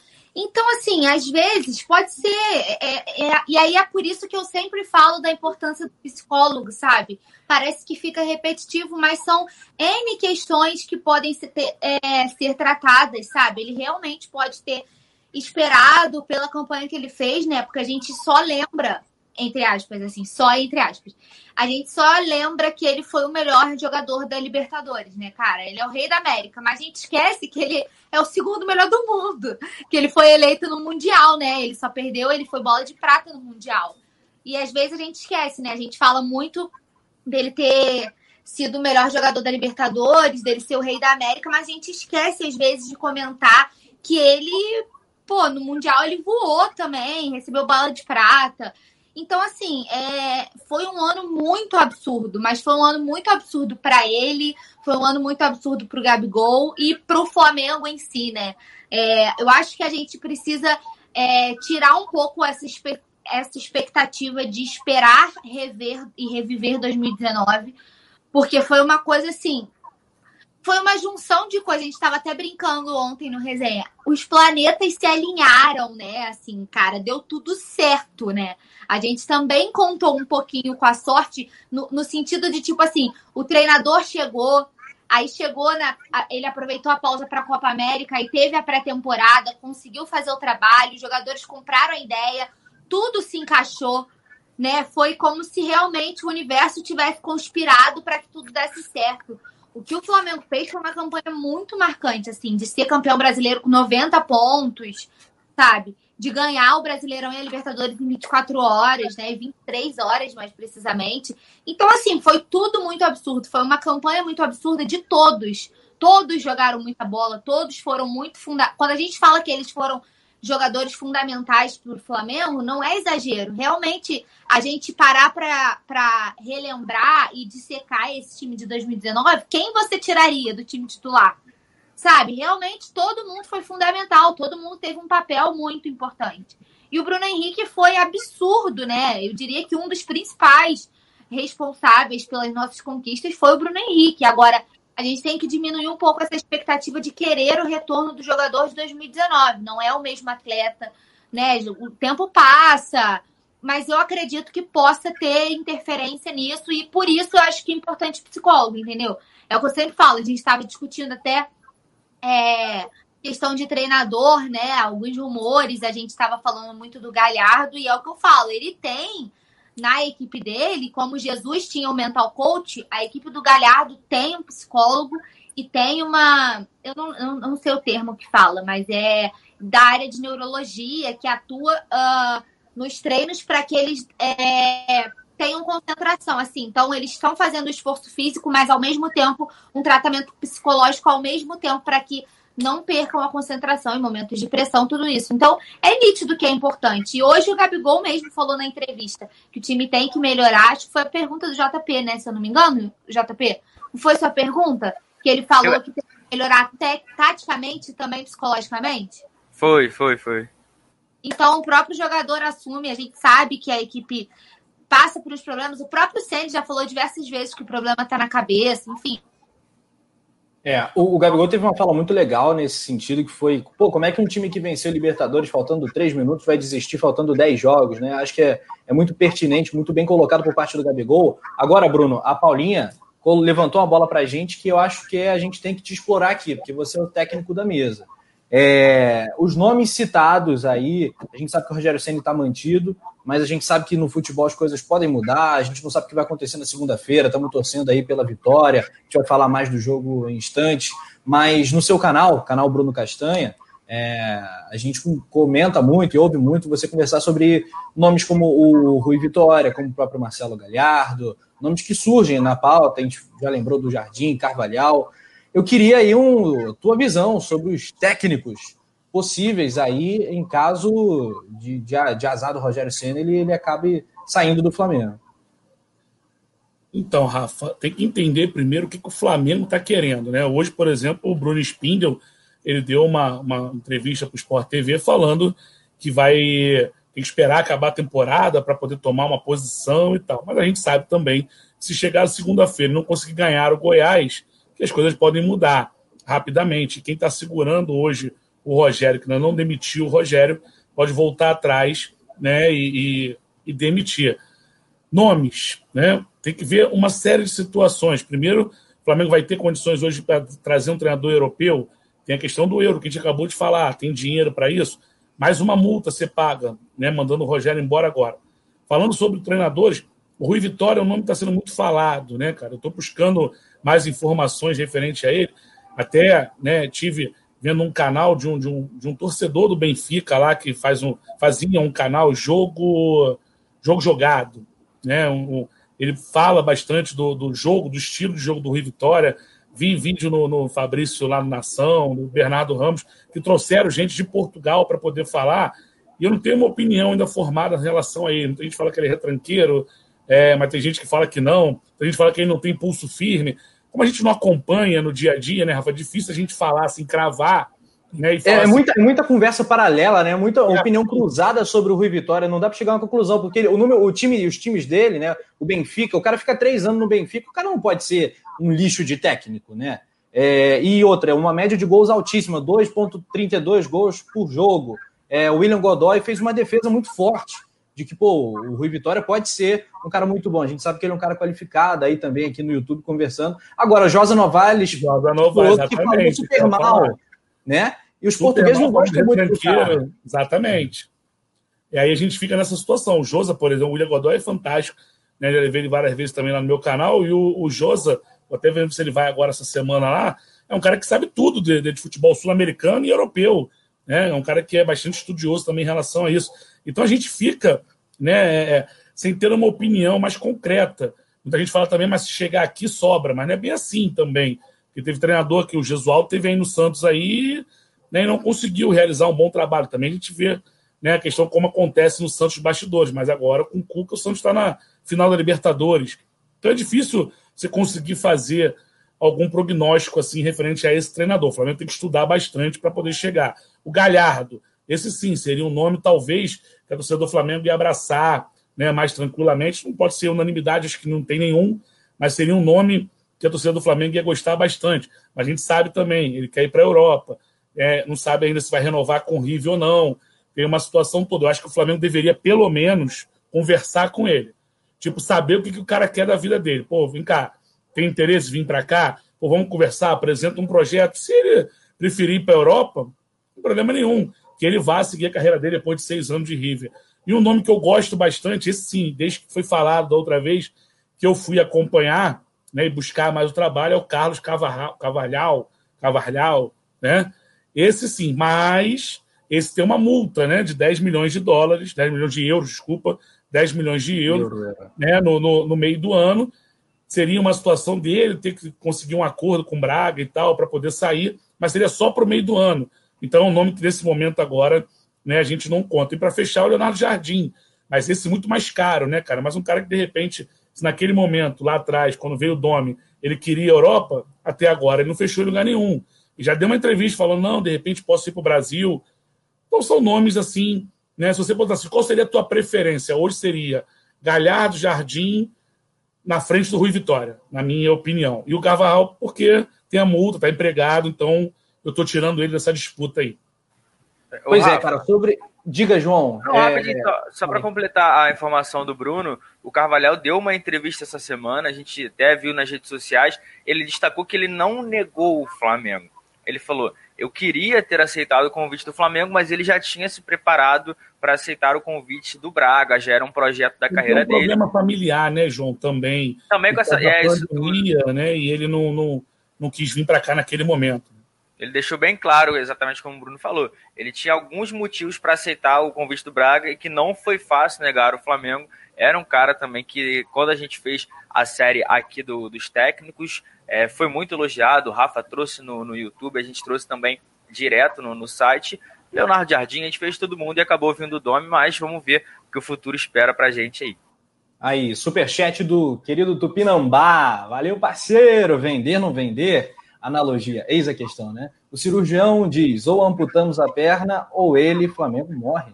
No futuro perder, poderemos comprar uma prótese. Marinho, Soteldo, vende qualquer um. Aí falando, é, eu acho que vai ser uma dor no coração, né? Ver mais um, mais um rosto no, no pôster, né? Sendo apagado, né? Do pôster de 2019, caso o Flamengo venha vender um Bruno Henrique, um Everton Ribeiro, mas a gente tem que analisar com cautela oh, e vendo o que, o que tá, qual é a situação do bolso rubro-negro. Diga aí, João. Mas, assim, sobre isso do post, eu concordo. Acho que vai ser difícil a gente é, ver os jogadores que conquistaram saindo. Mas teve uma frase que até o Marcos, foi o Marcos Braz, que a primeira vez que eu ouvi falando, ele falou assim sobre a situação do Gabigol durante a negociação. Ele falou: ah, até o Zico parou de jogar. Ou seja, tem, existe Flamengo depois disso, não vai ser fácil, mas eu acho que essa frase é emblemática. Só que ainda viu o Mari, o Rafinha. Então, assim, o Diego Alves quase foi. A gente está vendo, e o Bruno Henrique pode ser um, obviamente não vai ser para sempre, mas é, é, complicado também a gente pensar nisso agora, porque o elenco é muito bom e isso talvez deixe a gente um pouco mais frustrado pela temporada ruim, pelo momento ruim que a gente vem passando. A gente sabe do que esse time é capaz, o Gabigol hoje na coletiva falou que o time é muito bom, que o time tem condição sim de conquistar o Campeonato Brasileiro, mas tem alguns erros, algumas coisas assim que estão atrapalhando o caminho por enquanto. Rafa. Muito bem, João. E voltando aí ao papo de técnicos, né, cara? É, eu acho que nós estamos muito alinhados. Eu, Bruno, Paulinha, o João, a gente quer ouvir também. É, eu, também considero, considero isso. Estou procurando mais conteúdos, lances, trechos dos jogos do, do Benfica, do Rui Vitória, mas o que a gente sabe, né, é que o, o Jorge Jesus implantou um modelo vencedor. Jesus saiu, Rui Vitória teve o mérito de continuar, de dar sequência. O Jesus até alfinetou ele em diversas coletivas, falando assim: pô, o cara tá, tá me imitando e tal, e, e não tem um trabalho tão autoral. Aí mais para frente a gente vê uma sequência onde o, o, time dele depende muito da velocidade. Nem sempre um jogo pragmático, né? Mas que reativo virou, virou termo pejorativo aqui no Brasil. Complicado até de falar, né? Um jogo mais pragmático é, não significa que não vai ganhar, né? Muitas vezes ganha, foi campeão lá em Portugal, ganhou diversas taças no Benfica. Agora, João, esse cara no Brasil, com o que a gente vê no cenário atual de técnicos brasileiros, é, a chance dele dar certo com o elenco que o Flamengo tem é grande também, né? Pois é, cara, acha assim, ele obviamente teve um trabalho bom no Benfica, como você falou, mas também não é a garantia 100% de que vai dar certo. Porque se a gente lembrar, até o Jesus foi uma aposta. Quando a gente viu o Landim lá no Santiago Bernabéu, conversando com Jesus, apresentando, muita gente falou, pô, mas será que vai dar certo? E deu, deu super certo. Como o Domi poderia ter dado certo e acabou não dando. Aí o, o Bruno destacou muito bem é, o exemplo do Gesualdo no Santos. Teve o Paulo Bento no Cruzeiro também, que não conseguiu fazer muitas coisas, só que é aquilo. Olhando para as opções que a gente tem no mercado é, nacional, eu não vejo um treinador que vai. Por exemplo, ah, o Rogério estava vindo bem, mas era bem no Fortaleza. Os, os, trabalhos que ele teve na equipe, em equipes grandes que foram no Cruzeiro e no São Paulo, ele foi mal, ele não conseguiu fazer a equipe jogar. Eu vejo ele também com uma personalidade um pouco diferente do que ele vinha mostrando ser lá no Clube do Nordeste. Então, tem isso. E assim, tirando o Cuca, que eu acho que é, é eu acho um grande treinador quando está empenhado no trabalho, o que ele fez no Palmeiras, jogando no Campeonato Brasileiro, eu não sei se, se outro treinador brasileiro chegaria e daria certo no, no Flamengo. Então, essa opção é muito boa. A gente vê o Palmeiras, o Abel Ferreira ajustou. Acho, eu acho assim, no papel, o time do Palmeiras eu acho que não tem nada demais. Só que eu vi o jogo, o jogo da, da volta não, porque a gente sabia que o Palmeiras ia jogar daquela forma com o resultado debaixo do braço. Mas o jogo da ida era um time muito tranquilo, um time muito organizado, sabendo o que ia fazer. E hoje vendo o Flamengo, principalmente quando pega uma equipe bem fechada, foi o caso do jogo do Fortaleza, do Fluminense do Ceará, o Flamengo pega uma equipe fechada, parece que não sabe como vai conseguir abrir. Aí abre a defesa, peca na finalização, ou seja, sempre tem algo a mais ali para atrapalhar o Flamengo nas partidas, e foi o que a Paulinha também destacou, que a gente perdeu pontos quando não podia perder, porque o São Paulo também acabou tropeçando. Fala aí, Bruno. Não, só para complementar isso que o João está falando, a questão do Abel no, no, no no Palmeiras, ele chega no mesmo período que o Rogério, uma semana antes. Ele apresentaram no dia 4, o Rogério no dia 10. E ele vem né, uma proposta diferente do que ele quer fazer, do que ele gosta de fazer, que é jogar de uma forma reativa. Então ele marca demais né, e contra-ataca. Fez o Rony lá, ser um cara de velocidade, que só corre realmente, né, e conseguiu assim os resultados. Ele promete que para o ano que vem ele quer fazer um Palmeiras diferente e tal. E a gente fala né, em relação a isso, deu algum exemplo também do próprio Cudê no Internacional. Quando ele chega na Libertadores, na pré-Libertadores, ele chega e também faz um time reativo. ele fala: primeiro vou fazer a classificação, vou conseguir a classificação para a fase de grupo. Depois eu vou implementar o meu trabalho. Eu acho que passa muito por isso. A gente não consegue, deve chegar lá nesse algum momento, né, o Rafa? É que a gente não consegue ver hoje um trabalho do Ceni nesse sentido. Né? Não é o reativo que ele acostumou no Fortaleza, mas que também não consegue produzir nada. Só um detalhe: não é o Flamengo só que tem essa dificuldade. O Flamengo tem essa dificuldade quando é time fechado. Eu acho que todos os times estão tendo essa dificuldade. É impressionante. Se você pegar o São Paulo contra o Grêmio, não conseguiu. Se você pegar o, o, o, falando agora de Palmeiras e River, né? O River não conseguiu chutar, chutou uma bola no começo do jogo contra o Palmeiras, depois não conseguiu mais finalizar. Os times têm muita dificuldade quando jogam contra um time muito fechado. E o Flamengo do Rogério não tem alternativas para isso, variações, e por isso sofreu muito agora contra Fortaleza, Fluminense e Ceará.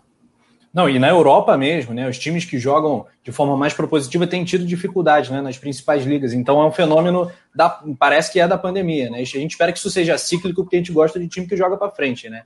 E eu concordo muito quando o João fala que o time do Palmeiras não é nada demais, né, Paulo? Tu vê que é um time equilibrado, tem, pô, tem um bom goleiro, tem o, lá o Luiz Adriano, tem o Rony que tá numa fase, porra, brilhante. Mas, cara, não é nenhum timaço, pô. Se fizer um quem é quem, que é clássico, né? Do rádio, do jornal, comparativo, jogador por jogador, Flamengo e Palmeiras não vou dizer que vai ser 11 a 0 mas é goleada do Fla, né? Goleada do Fla. E, e quando a gente fala, né?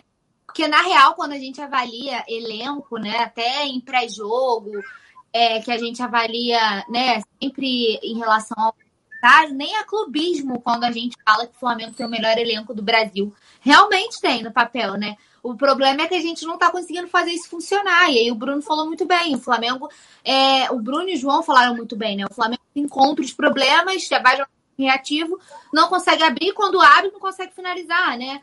E aí vaza lá atrás, enfim, o ataque está ineficiente, a defesa a gente sabe que são os problemas, então assim, tá muito complicado. É, mas o Palmeiras não tem nada demais, deu sorte de pegar é, adversários fáceis, né? Na Libertadores também. Deu um pouquinho de sorte. E é isso. Eu acho que todo mundo foi, foi um conjunto de fatores. O Palmeiras deu a sorte e ficou assim, mas no, no comparando os elencos, o Flamengo é bem superior. Mas aí, Paulo, a gente pega, o Rafa, só para complementar isso aí, a gente pega, quando saiu o sorteio, a gente falou assim, porra, o Flamengo é azarado, pegou um Racing, né, cara? Pois se passar, tem o Inter e Boca. Mas na prática mesmo, que a gente viu é que o nosso lado da chave também era fraquíssimo. Fraquíssimo. É. Né? E que o Flamengo teria que ter passado pelo Racing, um absurdo não passar pelo que o Racing é, apresentou, né? uma bolinha é, é muito fraca, tanto que o BKSS caiu, né, cara? Não foi mais, não, mais o treinador do Racing. E depois Internacional e Boca. O Internacional Abel já também caindo muito de produção, né, depois da saída do Cudê, e o Boca tirou o Inter, viu aí contra o Santos, tomou um passeio né, do Santos nos dois jogos. Um com placar e o outro sem placar, foi 0 a 0 lá, teve aquele pênalti, mas no segundo jogo um amasso um, né, do, do Santos. Então é um lado muito fraco. Isso dói mais ainda na gente de saber que o Flamengo não está nessa final ainda. Eu nunca vi a Libertadores tão fácil, né, cara? O Palmeiras pode ser campeão passando por Delfim, Libertar, pelo amor de Deus, né, minha gente? Que molezinha, agora beleza, eliminou o River e vai ter pela frente o Santos. É, acho que a maioria da torcida rubro-negra, vamos fazer uma enquete rápida com a galera, para quem você vai, quem você vai secar mais? Eu vou secar o Palmeiras. Para mim, se o Santos ganhar, meio que tanto faz. O Santos tem uma rejeição menor, né? É, a Mari Araújo, ela comenta aqui no chat um super que a produção destacou pra gente. Claramente é o fim do ciclo do Galhardo. João que fala bem, Gachardo. Marcelo Gachardo. João manda um espanhol ali absurdo. É, é o fim do ciclo do homem no River. É o melhor momento para o Flá tentar a contratação dele. A temporada europeia já começou e não há notícias de proposta para o Galhardo. É aquilo, né, João, que a gente vive falando. A gente estava esperando proposta para pro, eventualmente para o Gabigol, quando antes do Flamengo comprar e tal. Acabou que não veio proposta nenhuma e o Mengão conseguiu pegar o, o, o Gabigol. E, e, outros casos, é, o que mais tem é exemplo disso. O Galhardo está esperando a proposta, beleza, ele quer a Europa. Mas proposta não chegou, né, cara? É, não chegou. Foi o que você destacou bem, como a gente falou sobre o Gabigol. Ah, o que teve do Gabigol foi um possível interesse do West Ham, que acabou não virando nada. O Galhardo vai seguir esperando, com certeza, só que ele já está esperando tem uns três anos ali. Então, eu concordo com o que a Mari falou. No, é um técnico caro? É, o Jorge Jesus também era. Flamengo estava disposto a pagar uma grana na renovação, o Flamengo renovou por uma grana alta. Chega e conversa. Você acha que o cara que, pô, fez o River disputar acho que quatro ou cinco semifinais seguidas de Libertadores, não vai querer um elenco como o Flamengo? Eu acho que sim. Então, o, o, o River tem alguns jogadores bons também, mas o, o, elenco do Flamengo é superior, como você falou, se fizer o cara a cara, eu acho que o elenco do Flamengo ganha. E, repito, isso é o que deixa a gente revoltado. Porque a gente fala aqui, se pegar um cara a cara com qualquer time da América do Sul, o Flamengo ganha. Não tem como perder. Só que em campo não está sendo isso. O Flamengo não está conseguindo ganhar de Fortaleza, não ganhou do Fluminense. O Fluminense tomou 5 do Corinthians, que a gente meteu 5 na arena, ou seja, é um negócio até difícil da gente tentar entender, porque como é que o Flamengo mete 5, aí perde o Fluminense que toma 5? Assim, é complicado, Rafa. Muito bem, aqui o Vicente Flá tá falando que vai torcer pro Santo Flamengo Castilha levar a Libertadores, né? Porque o Santos realmente é Diego, Bruno Henrique, Gabigol, Gustavo Henrique, Thiago Maia, a galera do Santos que agora tá tá no Mengão, é o Flamengo, Flamengo B, né? Aqui na ótica do Vicente Flá, bacana. Ricardo Zogby defende né, essa tese de que o Flamengo precisa ter o Flamengo B, assim como os grandes da Europa também possuem. E, enfim, a gente pode ampliar esse debate qualquer dia aqui na nossa mesa também. Mais um giro no chat, antes da gente avançar aqui na nossa pauta. Daniel Copper-Schmidt tá falando que vai ser 1x0 Santos, gol do Pará na final da Libertadores. Meu Deus do céu, aí é brincadeira. Fernando Dantas tá aqui também, interagindo com a gente. Samuel Rocha, Alzira B, Diego Carvalho. Tá falando, minha rivalidade com os porcos é maior. Vamos, Santos. Valeu, parceiro. Também é membro do Clube Coluna do Fla. Descrição aqui no vídeo para quem quiser se tornar membro. São vários níveis, várias categorias. Cria, Brabinho, Brabo, Super Brabo. Faça parte aí da família com sorteios, é, grupo de WhatsApp, uma série de benefícios. Confira aqui na descrição, vale a pena. Um abraço para o Diego Miguel. Diego Miguel estava falando assim, pô, me segue lá no Insta. Tô seguindo o Diego Miguel no Insta. A galera tá interagindo por lá também. Yuri Sobral. Não temos nem o Flamengo A 2020-21, Rafa. Pois é, cara, tá, tá, tá difícil. Boa colocação.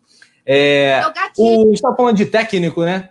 O JJ já disse para quem que ele vai torcer, Paulinho. O JJ vai torcer para o seu pupilo, lá para o Abel Ferreira na decisão da Copa Libertadores. Sempre olhando aqui de rabo de olho, acompanhando ali o futebol sul-americano. O JJ, sempre que pode, fala do futebol brasileiro, né? E machuca o coraçãozinho rubro-negro dá gatilho demais, né? Assim como deu gatilho que o Yuri falou que não tem nem Flamengo lá, tá dando gatilho essas declarações de Jorge Jesus. Eu não sei para que que ele foi embora, na real, né?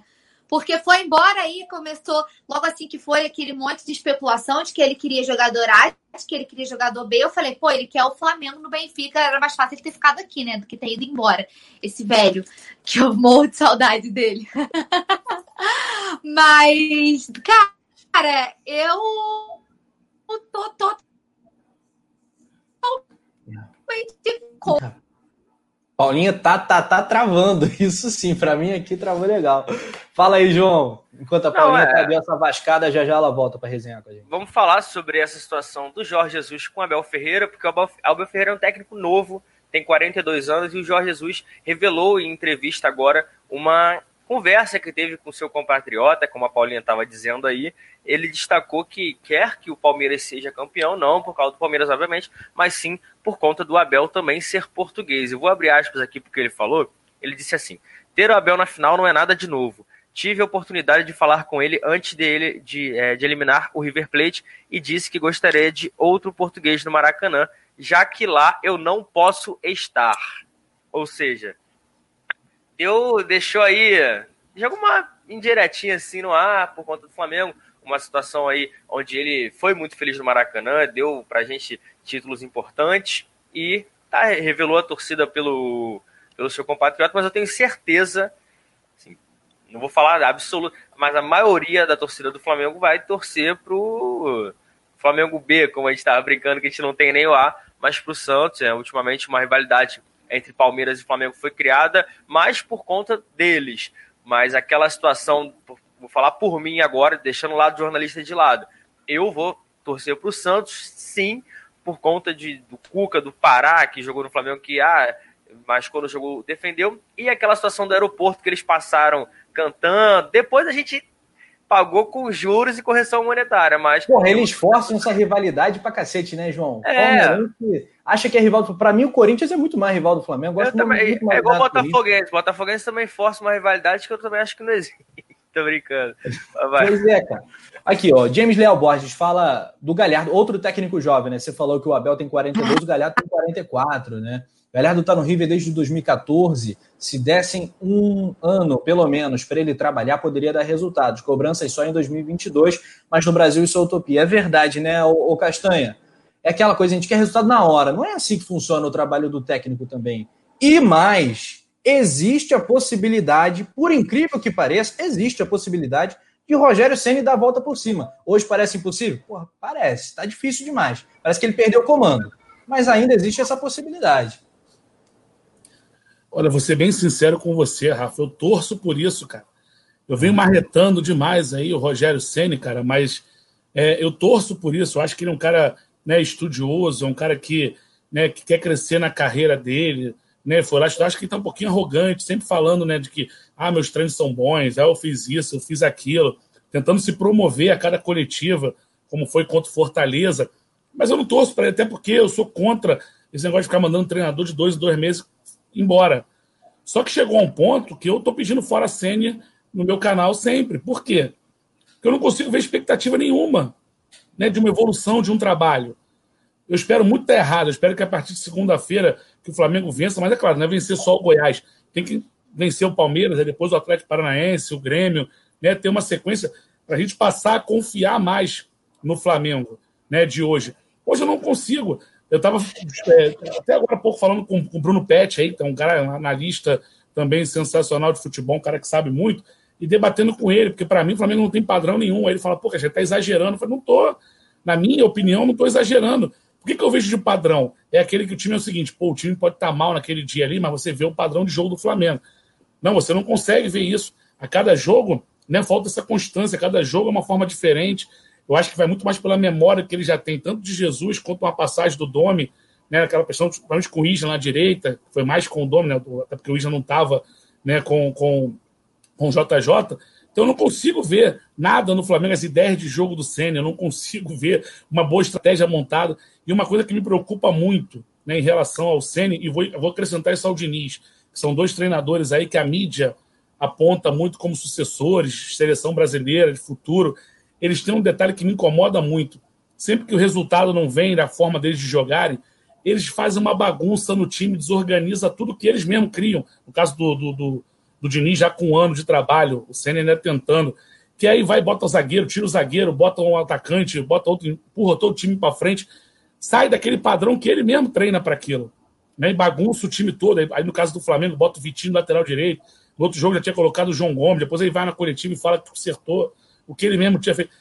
E aí a gente vê muito a questão do falar do Flamengo, JJ, meu Flamengo, que até o final não saía daquele seu padrão de jogo, não mudava aquela forma e várias vezes foi premiado com gols no final. A gente falou do Lincoln aqui contra o Botafogo, teve o gol do Renier contra o Fortaleza, teve a final do, da, da, Libertadores, ou contra o Inter na, na, na, na, Libertadores também, que foi no final do jogo. Você sempre vê né, aquela situação. E só para fechar, tem uma entrevista do coach, e eu concordo 100% com o que a Paula falou, e eu bato muito nisso, sobre psicólogo, sobre coach motivacional. Eu acho importantíssimo, é o que eu falo. Tem muita gente que fala assim, ah, mas é frescura. Não, não é frescura.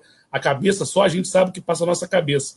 Né? E fala assim, ah, não, mas eu pego ônibus todo dia, lotado, que não sei o que, não tenho isso. Talvez porque não tenha condição de ter né, um psicólogo, porque a gente sabe que psicólogo e terapia é para quem tem dinheiro. Só que é diferente o cara se tratar sozinho e para o clube, porque o clube, a psicologia esportiva, é voltado para aquilo ali, né, para aquele jogo ali, aquela situação do teu treinamento, do teu dia a dia. Né? Não, claro, se tiver uma demanda para familiar, pra, é outra história. E ele, o Evandro Mota, que era o coach motivacional, ele fala isso, que o trabalho dele era, ser, era motivado sempre ao trabalho do Jesus. Aquilo de acreditar no que estava sendo passado, de nunca sair na sua organização de jogo, acreditar que até o final pode dar certo. E ele falou que trabalhava bastante isso. E é nítido. Naquela época a gente já percebia, e hoje a gente percebe muito mais, que a gente tem uma, uma situação acontecendo totalmente ao contrário adverso do que aconteceu. Então, o Rafa, eu sinceramente hoje torço muito para que a partir de segunda-feira o Rogério consiga dar um padrão para o time, nem que seja reativo. Eu odeio futebol reativo, mas que seja para poder o time começar a ganhar. Entre jogar reativo e ser campeão brasileiro, eu prefiro ser campeão brasileiro, Rafa. Então, se ele tiver que jogar assim, que jogue no final da temporada e o Flamengo mande ele embora. Torço muito para que dê certo, mas a expectativa hoje é zero. Muito bem, perfeito. Também estou frustrado. Estamos vivendo um pesadelo. Diga, João. Não, só para completar o que o Bruno falou, a expectativa, eu acho que não só ele, muita gente está sem essa expectativa, porque ele teve oportunidade de mostrar uma evolução. A gente falava do Domi, pô, o Domi chegou, já foi treinar, pegou o jogo do Atlético Mineiro, não conseguiu tudo mais. O Jorge Jesus não tinha tempo. Ele não. Ele pegou uma fase onde o Flamengo acabou sendo eliminado da Libertadores, foi eliminado da Copa do Brasil. Foram quatro ou cinco rodadas que o Flamengo teve a semana inteira para treinar e chegou fim de semana, não conseguiu apresentar nada. A melhor partida do Rogério Ceni foi contra o Santos reserva, porque o Santos estava focado no jogo contra o Grêmio da Libertadores, o único titular, titular entre aspas, assim, que às vezes joga ou não, foi o Jean Mota, e aí Assim, de resto, não teve. O Flamengo do, do jogo com Fortaleza até o jogo contra o Fluminense foram 10 dias. E o que, que apresentou de novidade? Nada. Também, assim, não vejo essa mudança, o padrão de jogo que o, que o Bruno falou. A gente viu um jogo que no Fla-Flu o, o, Vitinho foi colocado de ala, o Arão de zagueiro, tipo assim, de certa forma pareceu até um desespero do Ceni.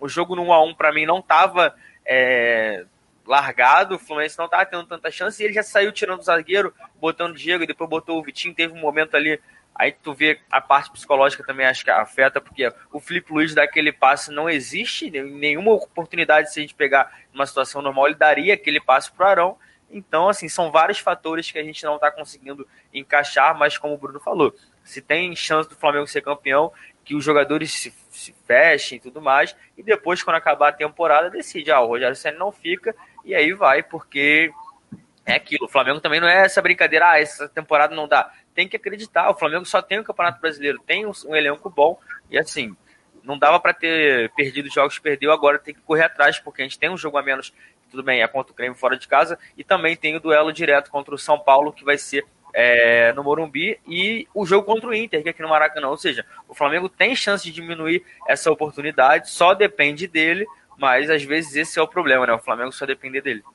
Lembrando que hoje o Flamengo vai dormir na quinta colocação, porque assim que acabar o nosso papo, Palmeiras e Grêmio jogam né, em São Paulo e o, empatando. O Grêmio passa, porque está empatado em pontos com o Flamengo. Palmeiras vencendo, Palmeiras passa. Grêmio vencendo, abre uma vantagem, uma distância de três pontos que vai ser muito incômoda. Mais uma, mais um time na frente do Flamengo. Mari Araújo comenta.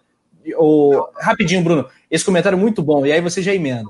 Parece que a diretoria não quer outro cara grande como o JJ, que precisa de autonomia para isolar o futebol. Isso diminuiria a interferência dos cartolas. O Flamengo precisa de comando e pulso firme. Um comentário aqui bem forte da, da nossa querida Mari. O que, que você ia dizer, Brunão? Não, até é, G, agora vai ser G6, né? G6 direto para Libertadores e G8, é, G8 com pré-Libertadores, né? Só que, de qualquer maneira, assim, acho que o Flamengo está trabalhando com isso, assim, ah, estamos tranquilo porque é G8. Mas, de qualquer maneira, é muito pouco para o Flamengo.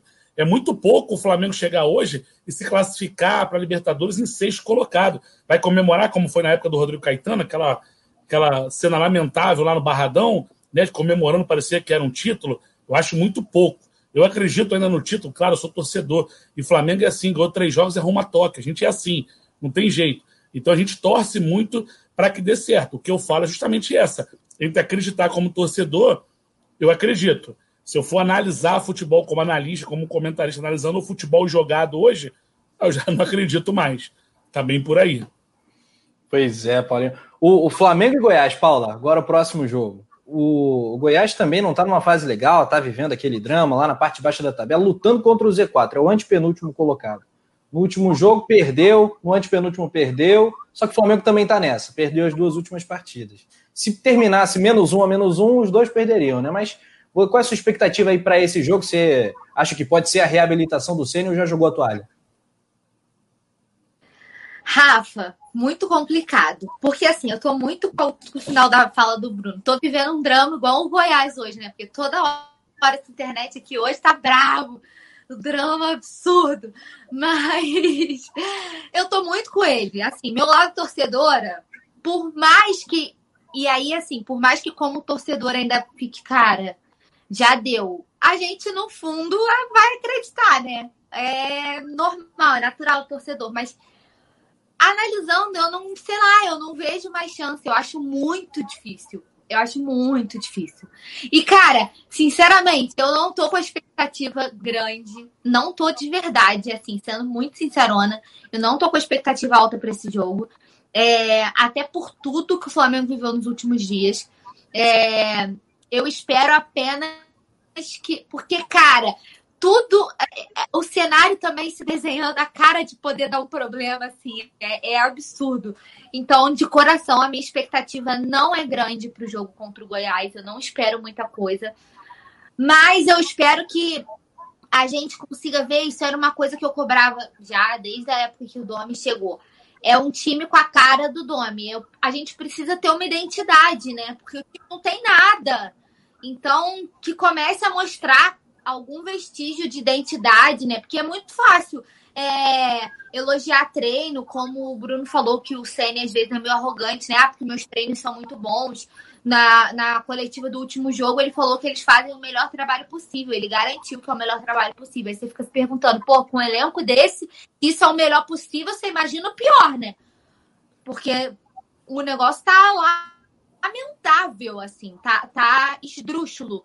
Chega a ser chega a ser irritante, assim, tem hora de você avaliar. E aí, falando como, como torcedor, a gente fica, pô, de saco cheio, tem hora, sabe? Fala, caramba, como que desmanchou tudo, desmoronou tudo, né? Você vê aquele sonho que a gente viveu e olhar para hoje e ver como tudo se desmoronou. Mas ah, eu espero que aos poucos o Flamengo, aos poucos que eu digo, porque assim, não tem como a gente esperar um milagre de uma hora para outra dar um estalo mas assim, estão tendo tempo para treinar. É, o Ceni tem todos os jogadores à disposição. Ele só não tem o Thiago Maia e o Diego Alves, assim, digamos assim. O Gerson vai estar suspenso, né? Vai cumprir suspensão. Não joga contra o Goiás, mas o, ele tem o que o Domi não tinha, né? Que é tempo para treinar, o time todo à disposição, as peças fundamentais. O Domi não teve isso em momento nenhum. Não tô aqui defendendo o Domi, né? Toda vez que a gente faz esse parâmetro, eu tenho que dizer, não tô defendendo o Domi. Mas o Domi pegou período de todo mundo do departamento médico, depois surto de Covid, jogando só com base, não conseguia repetir escalação. É, eu lembro que na época da Libertadores, a gente fez uma reportagem para o colunafla.com dizendo que os seis jogos do Flamengo tinha jogado com seis escalações diferentes. Então, assim, bizarro, né? O Domi não teve nada disso que o Ceni tem. O Domi não teve tempo, o Domi não teve os principais atletas à disposição.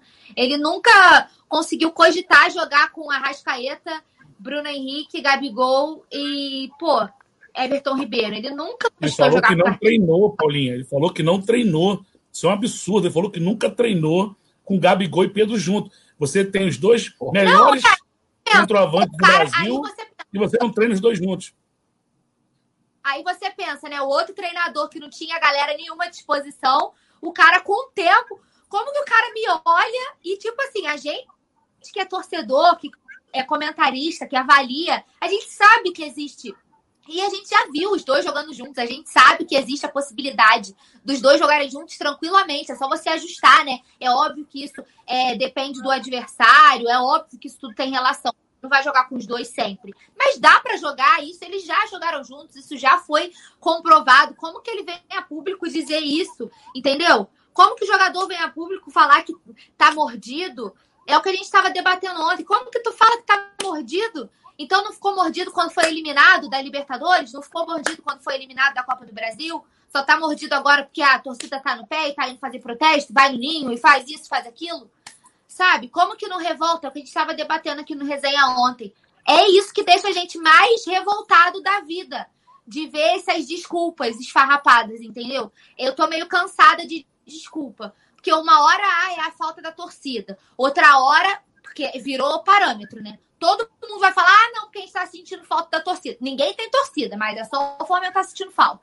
Eu tô cansada dessas muletas que estão sendo usadas sempre como desculpa. Eu acho que falta autocrítica, sabe? Falta autocrítica no Rogério Ceni de olhar para o trabalho dele e ver, eu preciso melhorar isso, isso, isso, porque falar que faz o melhor possível tá de sacanagem, né? Então ele não tem autocrítica nenhuma. Se ele acha que ele faz o melhor possível, eu não consigo ver previsão de melhora.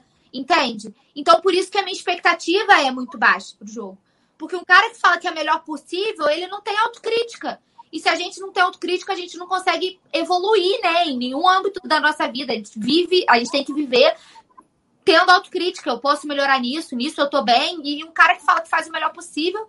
Então é por isso, assim, que a minha expectativa é baixa. Mas é óbvio que, como torcedora, eu vou acreditar até o final. Eu acho que a gente tem plenas condições de o, o Flamengo deixar de ser o seu próprio adversário e buscar aí, pelo menos, uma, uma vaga nesse G4, uma classificação direta, né? Muito bem, Paula. Vou só acrescentar em cima do que ela falou, Rafa, rapidinho. É, perfeito, concordo com 100%. Vou acrescentar. Ele vem na coletiva e fala Everton Ribeiro. Perguntam por ele por que ele não tira. Não, um jogador que foi brilhante em 2019 é o 10 da seleção brasileira. E aí? Ele não pode tirar do time? Então tá escalando com o nome? Então isso já é o pior. Segundo, ele sempre vem falar de números. Não, porque a gente finalizou mais a gente teve finalização lá, a gente perdeu o gol assim. O Flamengo vai sempre finalizar contra qualquer time do Brasil, porque tem jogadores que, mesmo abaixo, tem qualidade. Então, o Arrascaeta pode não estar jogando nada, que ele pega uma bola e bota alguém na cara do gol, como ele fez com o Pedro. Então, vai sempre finalizar. E ele se apega muito no número para falar que teve o controle do jogo, que está jogando bem. Né? E mais uma situação foi que ela falou, da torcida. Né? E aí vem o Diego e depois fala assim: não, a gente não pode dar essa desculpa, ou seja, ele nem consegue se entrosar né? Porque o Bruno Henrique falou que a falta da torcida. O Rogério vai na coletiva e coloca falando que não está ganhando em casa por falta de torcida. É um absurdo. O cara não é. consegue fazer uma alta análise do trabalho dele. Concordo plenamente com, com a Paula. Para ele está tudo funcionando, está tudo certo. Só um azar. Há um azar, perdemos por azar. Vai ter que vencer o próprio ego, né? E rever alguns conceitos, o trato com os jogadores e a dinâmica não tá legal. Tenho aqui um superchat do querido Tupinambá. Meu pai rubro-negro gostava de fute... do bom futebol. Algumas vezes fomos ao Maracanã nos anos 50 e 60 para ver Santos e Botafogo, né? Duas grandes potências na época, né? Santos do Pelé, Botafogo do Garrincha, era a seleção dividida, exatamente isso. Liberta por lembranças, vai torcer pro Santos. Bacana aí teu comentário, Tupinambá. Deixou um pouquinho o clubismo de lado, mas vai, vai torcer aí por conta da lembrança do papai. Um abraço para você, cara. O Daniel Copperschmidt interagindo com a gente, Erasmo Gonçalves também. O James Leal Borges fala: 10 vitórias seguidas no Brasileirão. Só quem conseguiu uma sequência dessas foi o São Paulo em 2002, o recorde do Guarani em 78, ano que foi campeão brasileiro, 11 vitórias na reta final, é verdade. Mas na história do futebol brasileiro, né, o Flamengo, é, acho que empatado com o Botafogo, é o time que mais conseguiu uma sequência invicta também. Então, esses retrospectos acabam sendo legais. Falando em retrospecto, acabei separando também o retrospecto do, do que, que não entra em campo, evidentemente, mas em 58 jogos, o Flamengo venceu 26, perdeu 9. Né? Ano passado a gente entrava despreocupado no retrasado. Vamos meter 6 no Goiás, metia 6 no Goiás. Agora não está assim, mas a gente venceu no primeiro turno por 2 a 1 quando o Pedro foi muito importante. Pedro, que João Pedro Granete, teu semi-xará, anda sem fazer gol, né? Tá vivendo o maior jejum de gols com o manto sagrado, né? É, ele teve algumas oportunidades também. No primeiro turno ele fez o gol no finalzinho ali que salvou o Flamengo. Não tá tendo. É, não tá sendo o Pedro que a gente costuma ver. O último jogo ficou claro porque em duas oportunidades ele teve chance assim de sair cara a cara com o goleiro, acabou batendo para cima, só reforçando também o que o Bruno Castanha fala é que o Ceni sempre bate na tecla dos números. Né? A gente manda uma pergunta agora para o Ceni na coletiva, ele já vem com ironia, falando de número, mas também se a gente for pegar o jogo todo, tem cada finalização que o nego chuta de, ah, de qualquer jeito e conta, que também é assim. O Rogério Ceni nas últimas duas coletivas ficou meio sem paciência para minha pergunta, uma do Everton Ribeiro, que estava pelo lado esquerdo por muito tempo depois que o Pedro entrou no jogo contra o Fluminense. Ele disse também que não, e os dados comprovaram que estava, mas Tá agora, agora eu vou ter que falar. Vou ter que falar que o João é um, é um cara humilde, mas pode reparar, todas as coletivas do Flamengo, geralmente, geralmente, e aqui não tem nenhum clubismo, as perguntas mais pertinentes, mais polêmicas, principalmente, que acho que incomodam, né? Porque o, o, o jogar confete em cima do cara é mole, né? Falar ah, você, que, como é que vai ser o próximo jogo? Também é mole. O João vai na ferida. O João pergunta o que a torcida quer ouvir. Essa do Everton Ribeiro incomodou, na última também. Enfim, a gente espera que o JP tá siga representando a galera nas coletivas. Como é que é, Paulinha? Tá voando alto demais, tá dando aula. Não, é porque assim, a gente não, a gente sabe já o que, que os caras vão falar. Assim, ah, porque o Flamengo dominou, não conseguiu criar. Tá? Já rolou na peixe falando que eu sou morceguinho do, do pesadelo. Não, não. Morceguinho tudo bem, pesadelo sério não. A gente faz a pergunta porque o torcedor quer saber, né? Igual a situação da, da pergunta pro, do psicólogo, pro Marcos Braz, que ele não gostou. Fui eu que fiz, ele falou que não precisava, mas eu também não faço, o Coluna não sai aqui falando, ah, vou perguntar de qualquer coisa. O Coluna aqui no Resenha a gente sempre debate, por isso é muito importante a opinião do chat, do mundo se inscrever no canal, a, o Bruno aqui, a Paulinho, o Rafa, porque a gente vai debatendo e vai vendo que o Flamengo precisa, que aí até ajuda na hora de uma pergunta. E a gente no Resenha reparou que Gustavo Henrique, depois daquela goleada para o São Paulo por 4 a 1 deixou o campo chorando e tudo assim, não era normal. Não era uma final de campeonato. Tudo bem que era um jogo importante contra o São Paulo, mas o cara deixar o jogo abalado do jeito que ele estava deu a entender que tinha algum problema. Por isso, a pergunta. Mas sobre o Pedro, voltando aqui, é um cara que, assim, é bom de bola. O Flamengo contratou, na minha opinião, é, é fundamental também para o Flamengo, só que não vive um grande momento, assim como a maioria dos jogadores do Flamengo. A gente precisa. É, acabar com essa zica, concordo com o Bruno que tem que ser contra o Goiás, a gente não pode mais esperar, e o fato dele não, nunca ter treinado ao, os dois juntos é o que me incomoda. Eu não tive a oportunidade de, de falar sobre isso ainda aqui hoje, mas assim, ele teve, se for pegar tudo, ele teve quase um mês de semana, assim, entre um jogo e outro, esse contato, ele teve um mês para treinar e tudo, e ele não teve dois, três, por exemplo. A gente começa. Seis semanas. Aí, seis semanas, olha só é um absurdo. E ele não teve tempo para treinar. Ah, de repente, será que dá para jogar Gabigol e Pedro junto? Não treinou. Ele, eu tenho certeza que ele não treinou o Vitinho lá, como ele jogou no Fluminense. O Arão, tudo bem, eu acho que pode ter treinado. E outra, o Flamengo jogou com a menos contra o Bahia. Ganhou na raça aquele jogo, foi na superação. Eu acho que, assim, não, Flamengo, de repente ele nem treina situação de jogo. Ah, o Flamengo tá com a menos, vamos fazer aqui e tudo mais. É complicado. E como ele sempre fala, os treinos dele são bons, falta então, os jogadores falam também, mas é óbvio que o, se o jogador achar que é ruim, não vai vir aqui e vai falar isso e tudo mais. Só que tá faltando todo mundo se unir e botar em prática, porque o Pedro não tá bem, o, o Gabigol também não tá na melhor fase, não faz gol com bola rolando há quase dois meses.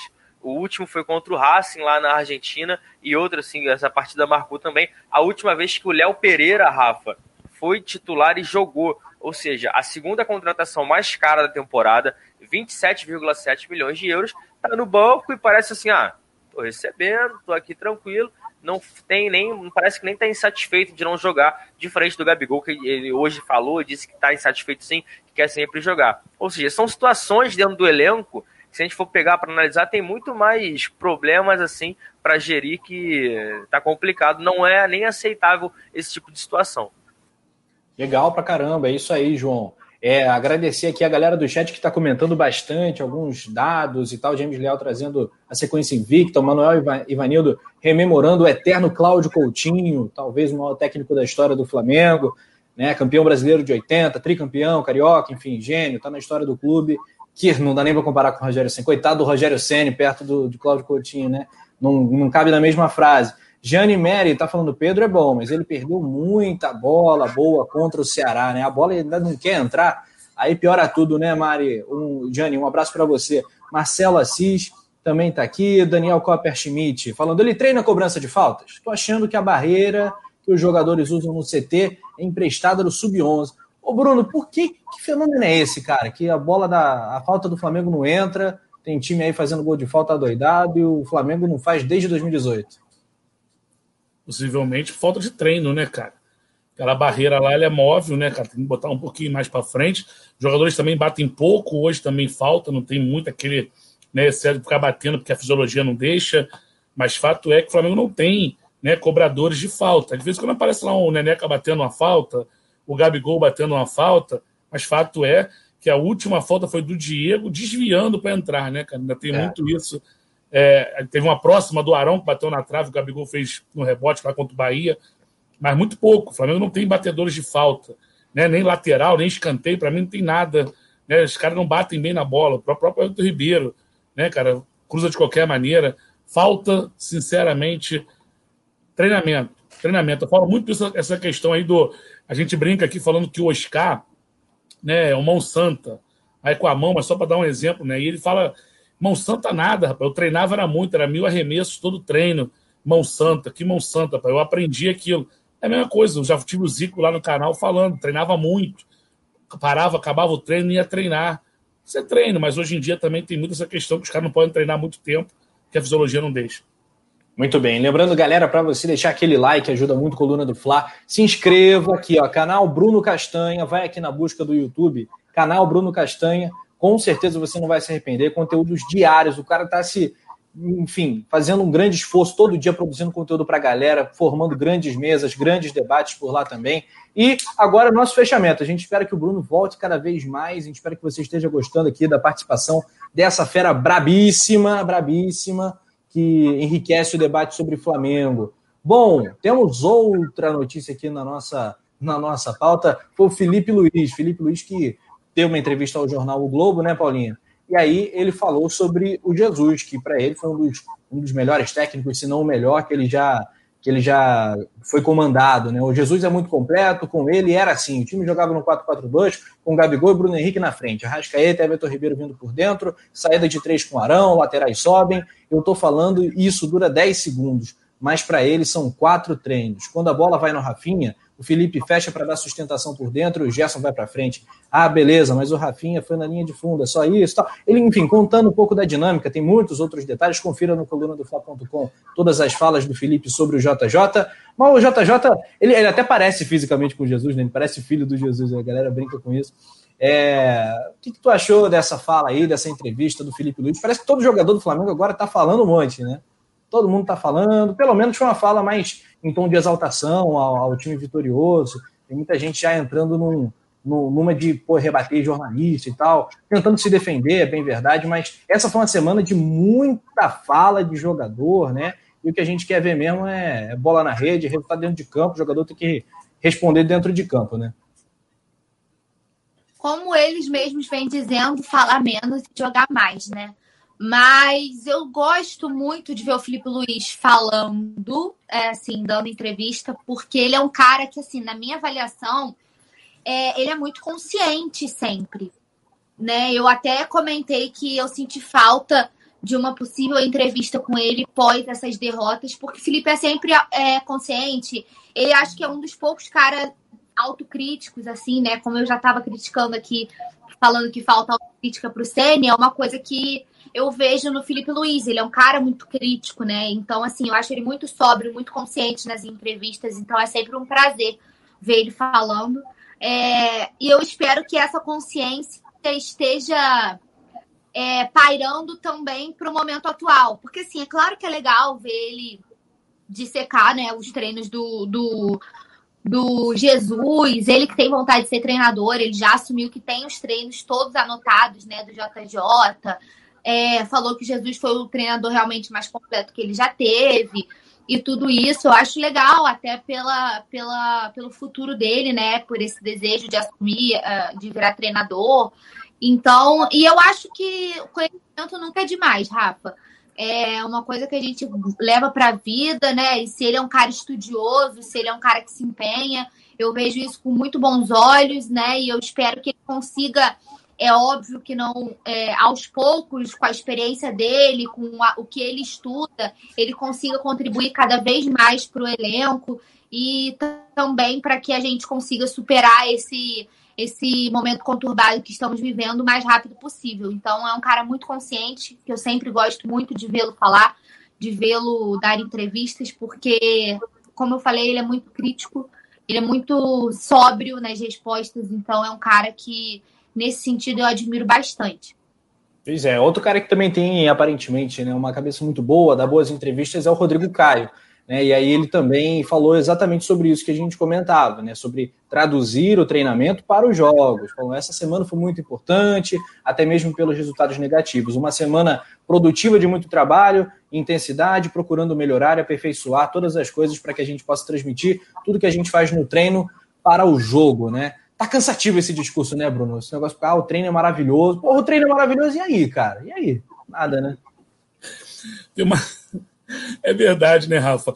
E, e, a gente, o Guilherme falou no meu canal que a gente tem que sempre ficar desconfiado né, de quando fala que o treino é maravilhoso. Porque todo mundo fala que o treino é sempre maravilhoso. Nunca chega e fala assim, não, o treino desse treinador aí é muito ruim. É. Ele é muito ruim. Não dá. Ninguém fala isso, né, cara? Então tem que sempre ficar desconfiado. Mas fato é, tem uma coisa que me incomoda bastante também no Rogério.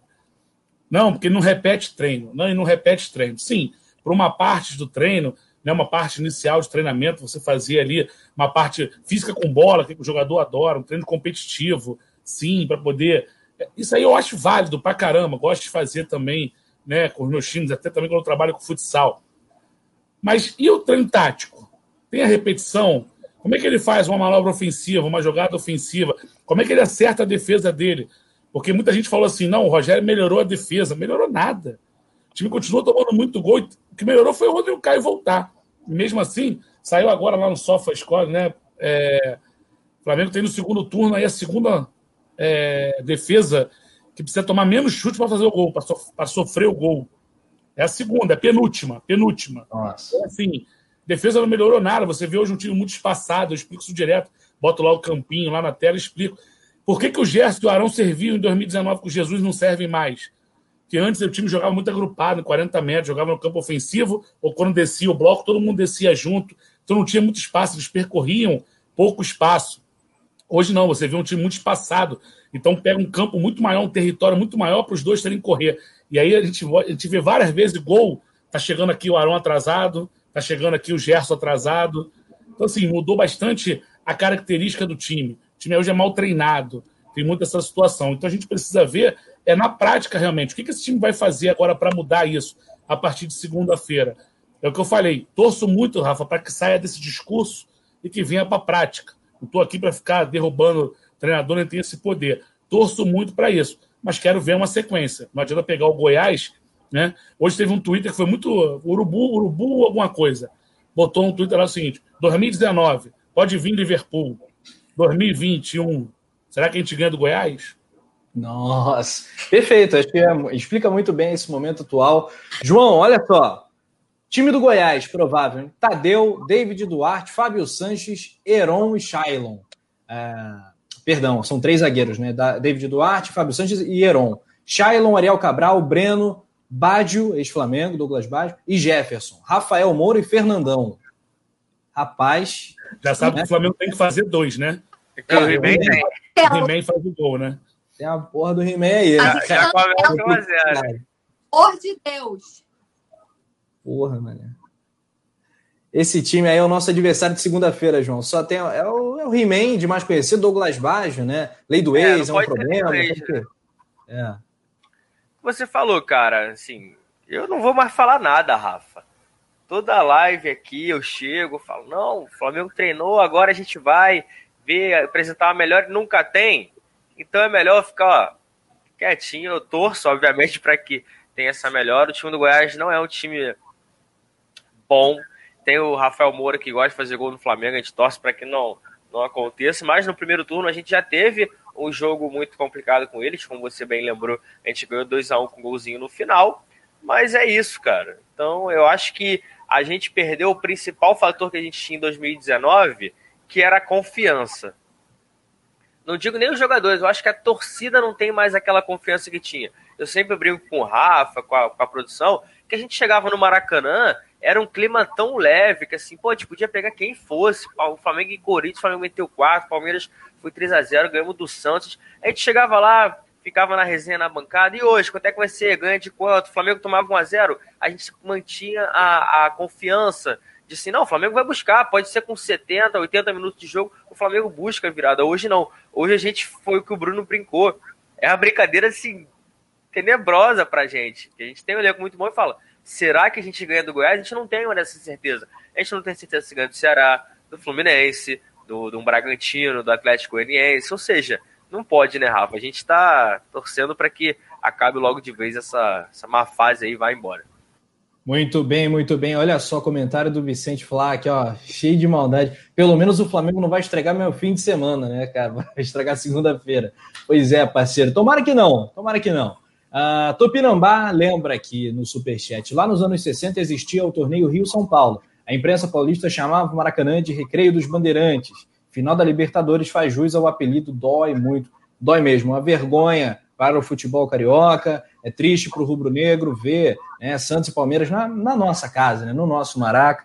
É lamentável. Eu vi um boato aí de que poderia passar para o Morumbi, eventualmente, uma final, pra, por conta de logística e tal, mas acho muito complicado, acho que já está acertado, super amplamente divulgado. É, o, o Rafa, ah, não, diga. só confirmando, tá sim confirmado pro Maracanã. O Maracanã, inclusive, já tá entregue para Comebol. O Fluminense joga essa rodada no Rio de Janeiro, vai jogar no Engenhão contra o esporte. O Flamengo tem um jogo contra o Palmeiras que deve ser realizado em Brasília. Isso porque o Maracanã tá fechado. Vai ter o jogo contra o Goiás. O Flamengo deve ficar direto. Aí, obviamente, tem o lance também do, do patrocinador, do BRB. Vai ter algumas ações. Então, Brasília ganhou é, força para receber esse jogo entre Flamengo e Palmeiras.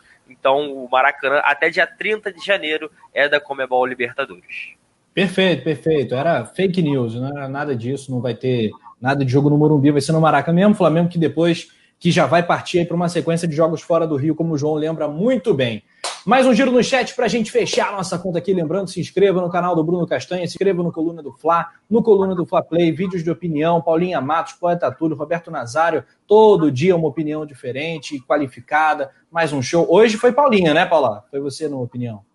Hoje fui Ainda eu, não... já não, não, imperdoável. Então você vai fazer como o pessoal vai lá agora no final da resenha, vai correr lá no coluna do For Play e vai assistir. Vou pedir para a produção, se possível, jogar o link no chat, que já facilita para a galera. E aproveitem, se inscrevam lá no canal e tudo isso. E não deixem de ver o meu vídeo de hoje. Aqui, ó, coluna do Fla Play, ó, primeira parada aqui já é a opinião da Paulinha. Ó. Tem a foto da Paula, legal. Também faço o mesmo no canal do Bruno Castanha. Temos aqui a Almeida no chat, Lohana Pires, Vicente Flá, Marcelo Assis também, é, toda a galera, Tupinambá, Manuel, Ivanildo. Em 2019, o Flamengo não tomava gols, é verdade, parceiro. Almeida, Maurício Freitas, muito bacana, muito bacana. Vou deixar aqui em destaque na tela também. Produção, joga um zoomzinho aqui. Foca, foca no pai, chama aqui, que eu vou mostrar aqui pra galera. O cara aí, rapaz, o cara foi rápido, foi mais rápido que eu. Tô botando aqui no canal do Bruno Castanha para a galera ficar ligada aqui, ó. Digita aí Bruno Castanha. O homem já está partindo para 20 mil inscritos. É esse aqui, ó. Esse aqui, como diz o poeta, recuos e imitações. Canal Bruno Castanha. Seja feliz. Brunão, obrigado pela tua participação hoje. Espero que você volte mais e mais vezes, que a gente aí do Coluna faça esse intercâmbio também. De vez em quando a Letícia vai lá, de vez em quando eu vou, etc. E é sempre muito bacana. Um abraço e obrigado. Obrigado a você, Rafa, pela, pela participação, pela oportunidade. Paula, João, deixo aqui o convite também para os amigos estarem participando lá comigo à tarde. A gente pode marcar um dia, se vocês assim toparem. Galera do chat quiser conhecer meu canal, é pequenininho, é pequenininho ainda, engateando. Por mas, mas sempre com a, algum conteúdo legal, atrações legais. Lembrando que o Rafa sempre participa comigo lá, né? Bernardo Ramos, Mauro Sera teve lá, João Guilherme, é, Penidão, grande Penidão, já teve Penidão, Penido. A gente vai trazendo a família toda também participar com a gente. Então, né, quem puder também se inscrever lá no canal, ajuda a gente também, live todos os dias, 3 horas da tarde, 15 horas, na segunda-feira, tem o nosso pré-jogo lá também com o Bruno Pet, também fera brabíssima, que vai estar lá com a gente para a gente falar bastante de Flamengo. Quem quiser conhecer, canal Bruno Castanha, meu nome é facinho. Tá? E obrigado, Rafa. E aqui quando você quiser, irmão. De preferência, depois de um jogo, para a gente falar de, de jogo, que é o que eu gosto, né? É o que eu sei fazer. Tá bom? Obrigado, Rafa, João, Paula e a galera do chat aí maravilhosa também. Obrigado. Yeah, valeu. Essa semana foi dura, mas a gente está aí firme e forte nessa, nessa expectativa pela recuperação do Mengão. João, um abraço. Você sempre de olho na informação. Qualquer novidade, você já chega ó, de voadora passando para a galera, né? Não é isso? Com certeza. A gente participa. Bruno, um prazer fazer o programa com você. A gente está aqui também trazendo informações do Coluna do Fla. Segue a gente nas redes sociais, só joga lá Coluna do Fla. Tem o nosso site colunadofla.com onde você não perde nada. E é isso, vamos que vamos. Como o Bruno falou, eu tô com saudade de vir fazer um programa para falar de vitória, né? Vamos estrear logo isso em 2021, que a gente ainda não sabe o que é, mas com certeza na terça-feira a gente vai ter um dia muito bom. Que no Goiás, lá em Goiânia, contra o Goiás segunda-feira, essa Urucubaca vai embora, a plaquinha mexe, a Paulinha faz plaquinha, mexe caldeirão e vamos com tudo. Até a próxima, tamo junto sempre, rapaziada. Muito bem, que legal. Paula Matos, perdoe, perdoe. Agora, acabando o vídeo, eu vou assistir lá seu, seu vídeo de opinião no Coluna do Fla Play. Abraço. Fechado. Acompanhem. Um abraço para todos. Eu queria Pedir perdão pela minha internet hoje, que não ajudou muito. O pessoal no chat está perguntando se eu leio os comentários. A gente lê tudo. Queria mandar um abraço para todo mundo que me mandou oi ali. O pessoal do Team Paula subiu na hashtag. Muito obrigada. Não deixem de ver meu vídeo, se inscrever aqui no canal, dar o like. Bruno, foi um prazer fazer a mesa com você. João e Rafa, sempre uma honra. Um papo deliciante para essa sexta-feira. Produção voando. É isso, tamo junto e vamos ganhar o caldeirão vai ser mexido como sempre, as plaquinhas vão estar on como sempre, para a mandinga voltar a funcionar, porque a fase é dramática como a minha internet hoje.